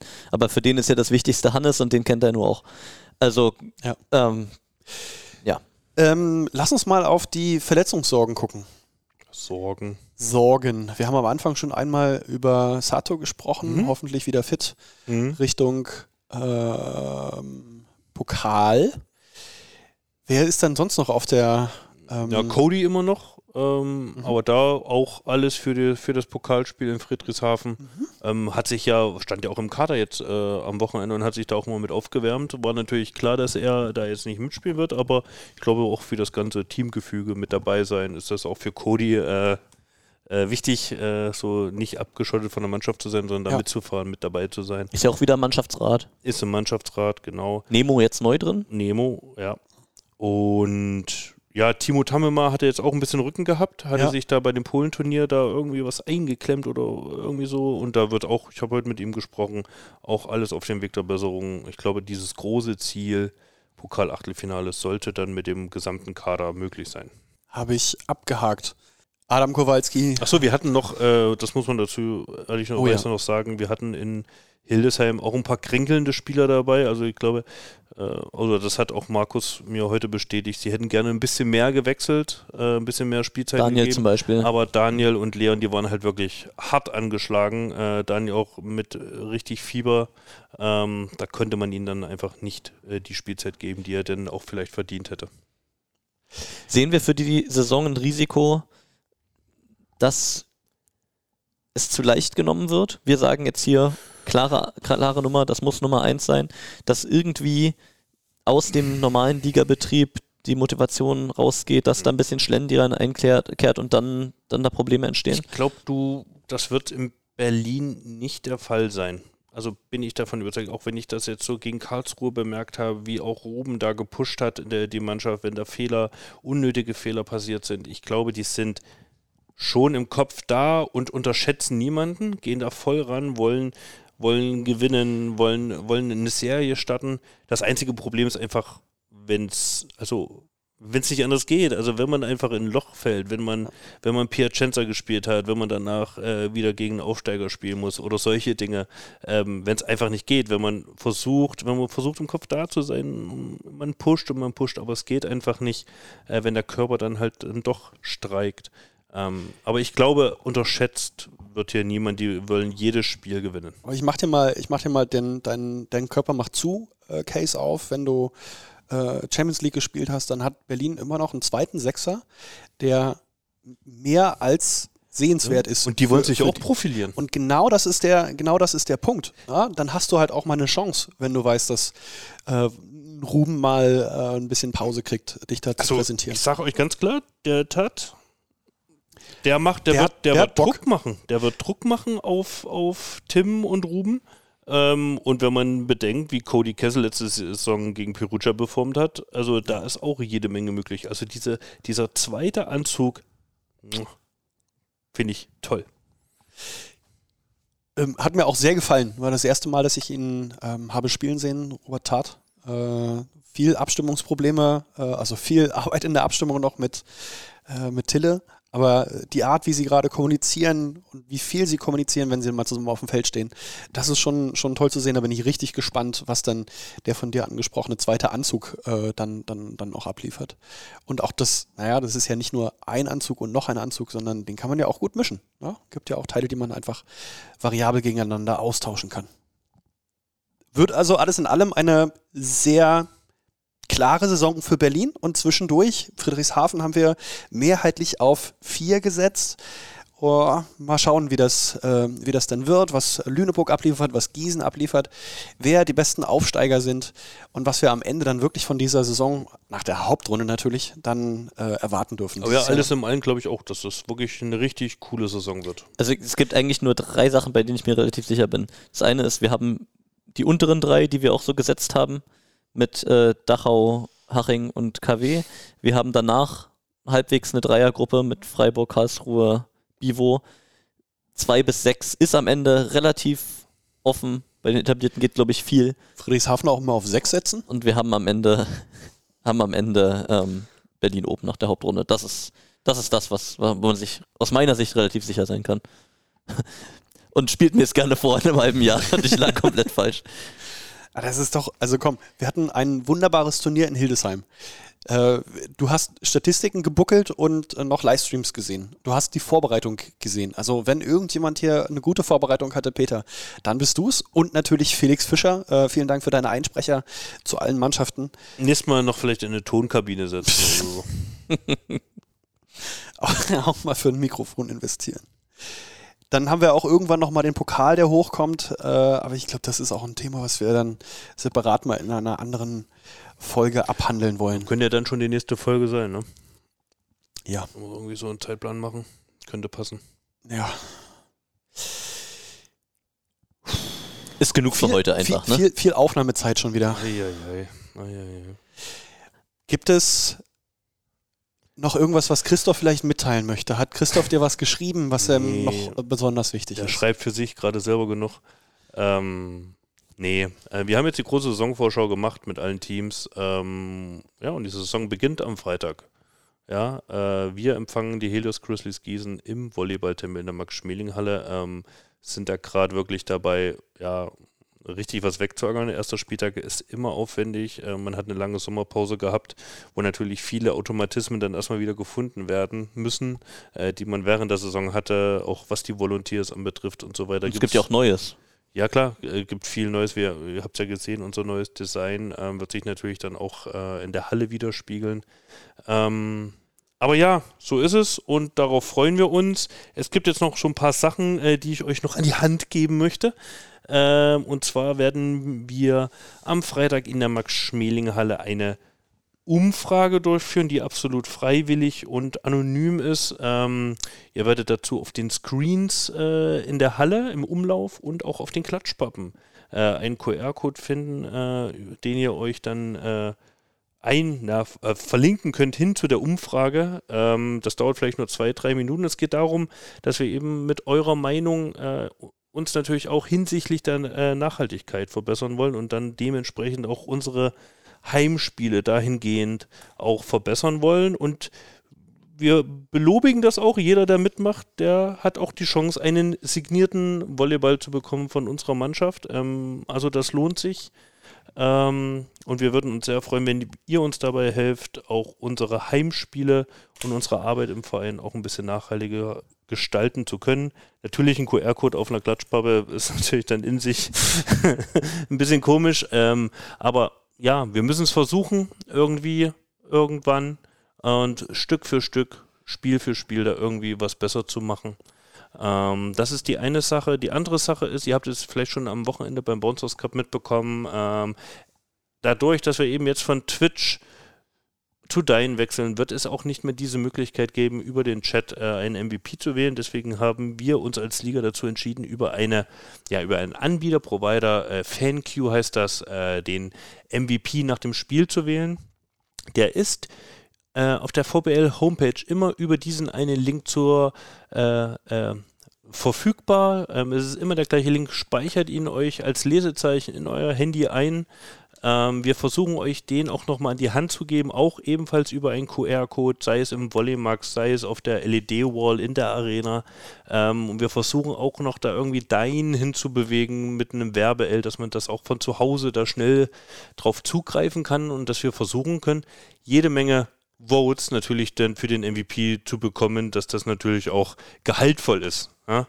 Ähm, und dass sich ein Johannes Tille da auch mal ja gut, es soll nicht immer Johannes Tille sein. Also es ist wirklich Wahnsinn, was der Junge abgreift in der letzten Zeit. War das, nicht, war das Äh, nicht sonst immer jedes Mal, wenn Cody Kessel nominiert war, war es Cody Kessel? Vielleicht wird es ja jemand anderen. Ihr müsst ja im Livestream dann auch das ähm, ähm, bereitstellen. Ihr müsst dann sagen, hier, der, der, der, der soll es sein. Was wir nominieren wieder? Ja. Mhm. Würde ich sagen, weil ihr habt ja die meiste Expertise, wenn ich da unten am Rechner sitze, wen soll ich aufstellen? Ja. Da ärgert ihr euch dann wieder. Ich mache schön meine Mobile-App, da die MVP-Wahl, auch super. Ähm, ja, also bereitet euch darauf schon mal vor. Wir versuchen das jetzt auch auf Social Media schon mal zu teilen. Ähm, speichert euch den Link ab, der ist immer der gleiche und dann könnt ihr zu jedem Spiel, sei es BR Volleys, sei es aber auch jede andere Mannschaft, ähm, dort könnt ihr dann euren MVP wählen. Und die dritte und von mir die letzte Sache dann zu den letzten Worten ist, die Champions-Wahl hat jetzt wieder begonnen. Berlins Mannschaft des Jahres, Sportler des Jahres, Sportlerinnen des Jahres und auch Trainer des Jahres werden wieder gewählt. Ähm, wir werfen drei Titel äh, der letzten Saison in den Ring und versuchen uns gegen starke Konkurrenz aus der Hauptstadt durchzusetzen, sei es Union, sei es äh, waren also Alba nee, Albert Dünne, Heißt- Haben die Eisbären, Füchse keine nicht irgendwas. Europäisches gewonnen? Füchse waren wieder gut. Ja. Füchse und, Und Füchse auch Basel. diese Saison spielt er auch wieder rein. Füchse äh, Tabellenerster. Ja, richtig gut. Äh, unser Erfolgscoach Cedric Ja, Inner dem auch einfach einen Grund nominiert. geben, nochmal nach Berlin zu fahren zu so einer. Preisverleihung. Der war letztes Jahr auch mit bei der Preisverleihung. Äh, würde sich, glaube ich, Oh. drüber freuen, äh, auch dieses Jahr wieder dabei zu sein. Da kann er beim Tischtennisspielen wieder von mir eine Packung kassieren. Ähm, und ja, das ist es. Also schaut mal auf unserer Website vorbei, schaut auf Social Media vorbei, da findet ihr alle Links. Es gibt ja auch wieder, jeder der Teilnehmer wieder tolle Preise zu gewinnen, damit sich das auch lohnt, euer euren Einsatz da abzustimmen. Ähm, wir würden uns jedenfalls sehr freuen über den Vote Mannschaft des Jahres und bester Trainer des Jahres. Und ja, das waren von mir die letzten Worte. Hast ja alles zusammengefasst. Ich muss mal nochmal auf das Spiel von äh, gegen Gießen zurückkommen. Du hast gesagt, ja, irgendwie diese äh, die Routinen wieder einspielen. Was ist denn drin für den geneigten Zuschauer, wenn er vielleicht auch ein bisschen früher in der Halle ist? Oh. Gibt's gibt's etwas? Komm, hey, du kannst. Ja. Das ist der Ach, Podcast, heißt bei dem du. Ich glaube, wir müssen das jetzt nicht ganz so groß aufbauschen, aber dadurch, dass es natürlich so in, in der Art und Weise auch ähm, ja, der Saisonauftakt der Liga ist. Okay, in Lüneburg wird vielleicht eine halbe Stunde früher angepfiffen, aber, ähm, aber wir sind ja auch das Spiel auf Twitch, das heißt, wir sind das Spiel, was äh, frei empfangbar für die äh, äh, Gerätschaften, Devices zu Hause ist, ähm, wollen wir natürlich versuchen, da auch ein bisschen Show reinzubringen. Das heißt, äh, die Mannschaften werden sich wieder in der Nebenhalle warm machen und wir haben uns da einen kleinen Show-Act ähm, ausgedacht äh, und haben uns dafür ja auch zum Beispiel die ganzen Trikots der ähm, Liga-Teams jetzt beim Bounce Cup geschnappt, um die auch äh, präsentieren zu können. Und dann du und Christoph im Röhnrad unten, oder? Oder ganz ist genau. es das Varieté-Theater? Also ich bin auf jeden Fall nicht am Barren wie, wie in Hildesheim. Ich glaube, das hat Ähm, Peter gar nicht mitgekriegt. Ah, so, okay. Ähm, ja, das ist eine kleine Show-Einlage, ähm, um einfach da ein bisschen Stimmung zu erzeugen. Ich hoffe, euch gefällt's. Deshalb lohnt es sich schon, auch ein Stücken früher da zu sein. Und überhaupt, natürlich, es wird auch wieder voll. Ja? Also, was heißt voll, voll? Aber also der ich finde, Oberrang ist offen. für ein Eröffnungsspiel wird da schon wieder richtig gut Stimmung sein. Das heißt, seid früher da, damit auch ein bisschen die Schleusen am Eingang eher entlastet werden, damit die Schlangen nicht so lang werden. Ähm, und dann holt ihr euch dann noch ein Getränk. Es gibt auch ein paar vegane Stände, vegetarische Stände. Da hat die, äh, die Max Schmelinghalle auch ein bisschen aufgerüstet. Ja, wir freuen uns jedenfalls und ich hoffe, ihr werdet es auch nicht bereuen, frühzeitig da zu sein. Wird gut und damit endet die 55. Folge von Feinherb und Spritzig der Saison, die Saisonvorschau für die Saison 23. Saison, Saison. Vorschau. Bonbon. Und damit endet die Saisonvorschau. Musst du schon wieder schneiden, Flo. Habe ich, Hm, äh, mache ich extra so, ja. Äh, für die Saison 23, 24. Mal gucken, was dann am Ende rauskommt. Gucken wir dann mal Ende der Hauptrunde nochmal nach. Wenn ihr noch Feedback oder andere Meinungen habt, immer her damit podcast.br-volleys.de. Wir können das ja mal jetzt bei Spotify kann man dann auch immer so QA machen und, und, und Umfragen. Da können wir ja mal fragen, äh, wie schätzt ihr 1 bis 12 ein? Und dann können die Leute da nämlich auch reinschreiben und wir können es dann veröffentlichen. Mal gucken, wie viele mitmachen. Äh, ich habe noch eine Aufgabe für dich. Mhm. Wenn du das geschnitten hast, auch gerne Timecodes angeben und ähm, äh, in die Shownotes packen. Wenn man dann bestimmte Vereine Okay. sucht, kann man dann auch schnell nochmal dahin springen. Okay. Kannst du aber ab morgen, glaube ich, auch Christoph in die Hand drücken, weil ab morgen hat er, glaube ich, auch nichts mit zu tun bis Freitag. Richtig. Und podcast.br-volleys.de, die Mailadresse kennt ihr. Ihr wisst, wo ihr, euch, wo ihr uns abonnieren könnt, welche Glocken ihr drücken müsst und äh, wie viel Sterne, äh, über wie viele Sterne wir uns sehr freuen. Ich freue mich jetzt auf äh, die letzten Worte von einem, äh, von einem Freund, von einem Freund des Sports. Hier ist Peter Große. Das ist so schön, wie du dann zu mir überleitest und gleich eure Regler runterziehst, weil ihr wisst, äh, gleich geht's dem Ende zu, ihr habt jetzt Feierabend. Ähm, ich möchte nochmal äh, liebe Grüße loswerden und ähm, das Allerbeste wünschen dem Jiri Henninen, ähm, der wirklich ein super Typ ist, den habe ich kennengelernt bei der Saisonauftaktfeier, der war Feuer, Feuer und Flamme, ähm, hat, sich, hat sich sehr gefreut, diese Chance zu kriegen in Berlin, hatte große Pläne. Und man darf auch nicht vergessen, was das für einen Profisportler für Folgen hat, wenn dann ähm, so ein Vertrag aufgelöst werden muss. Ähm, und er sitzt dann erstmal eben ähm, da und muss gucken, wie jetzt für ihn das weitergeht und wie er seine Brötchen verdient. Das ist nicht ohne, das ist eine Situation, die wünscht man niemandem. Ähm, und deswegen ähm, alles Gute und liebe Grüße an Jiri. Jiri, you're listening, um, get well soon, all the best for you. Gut, Pritsch.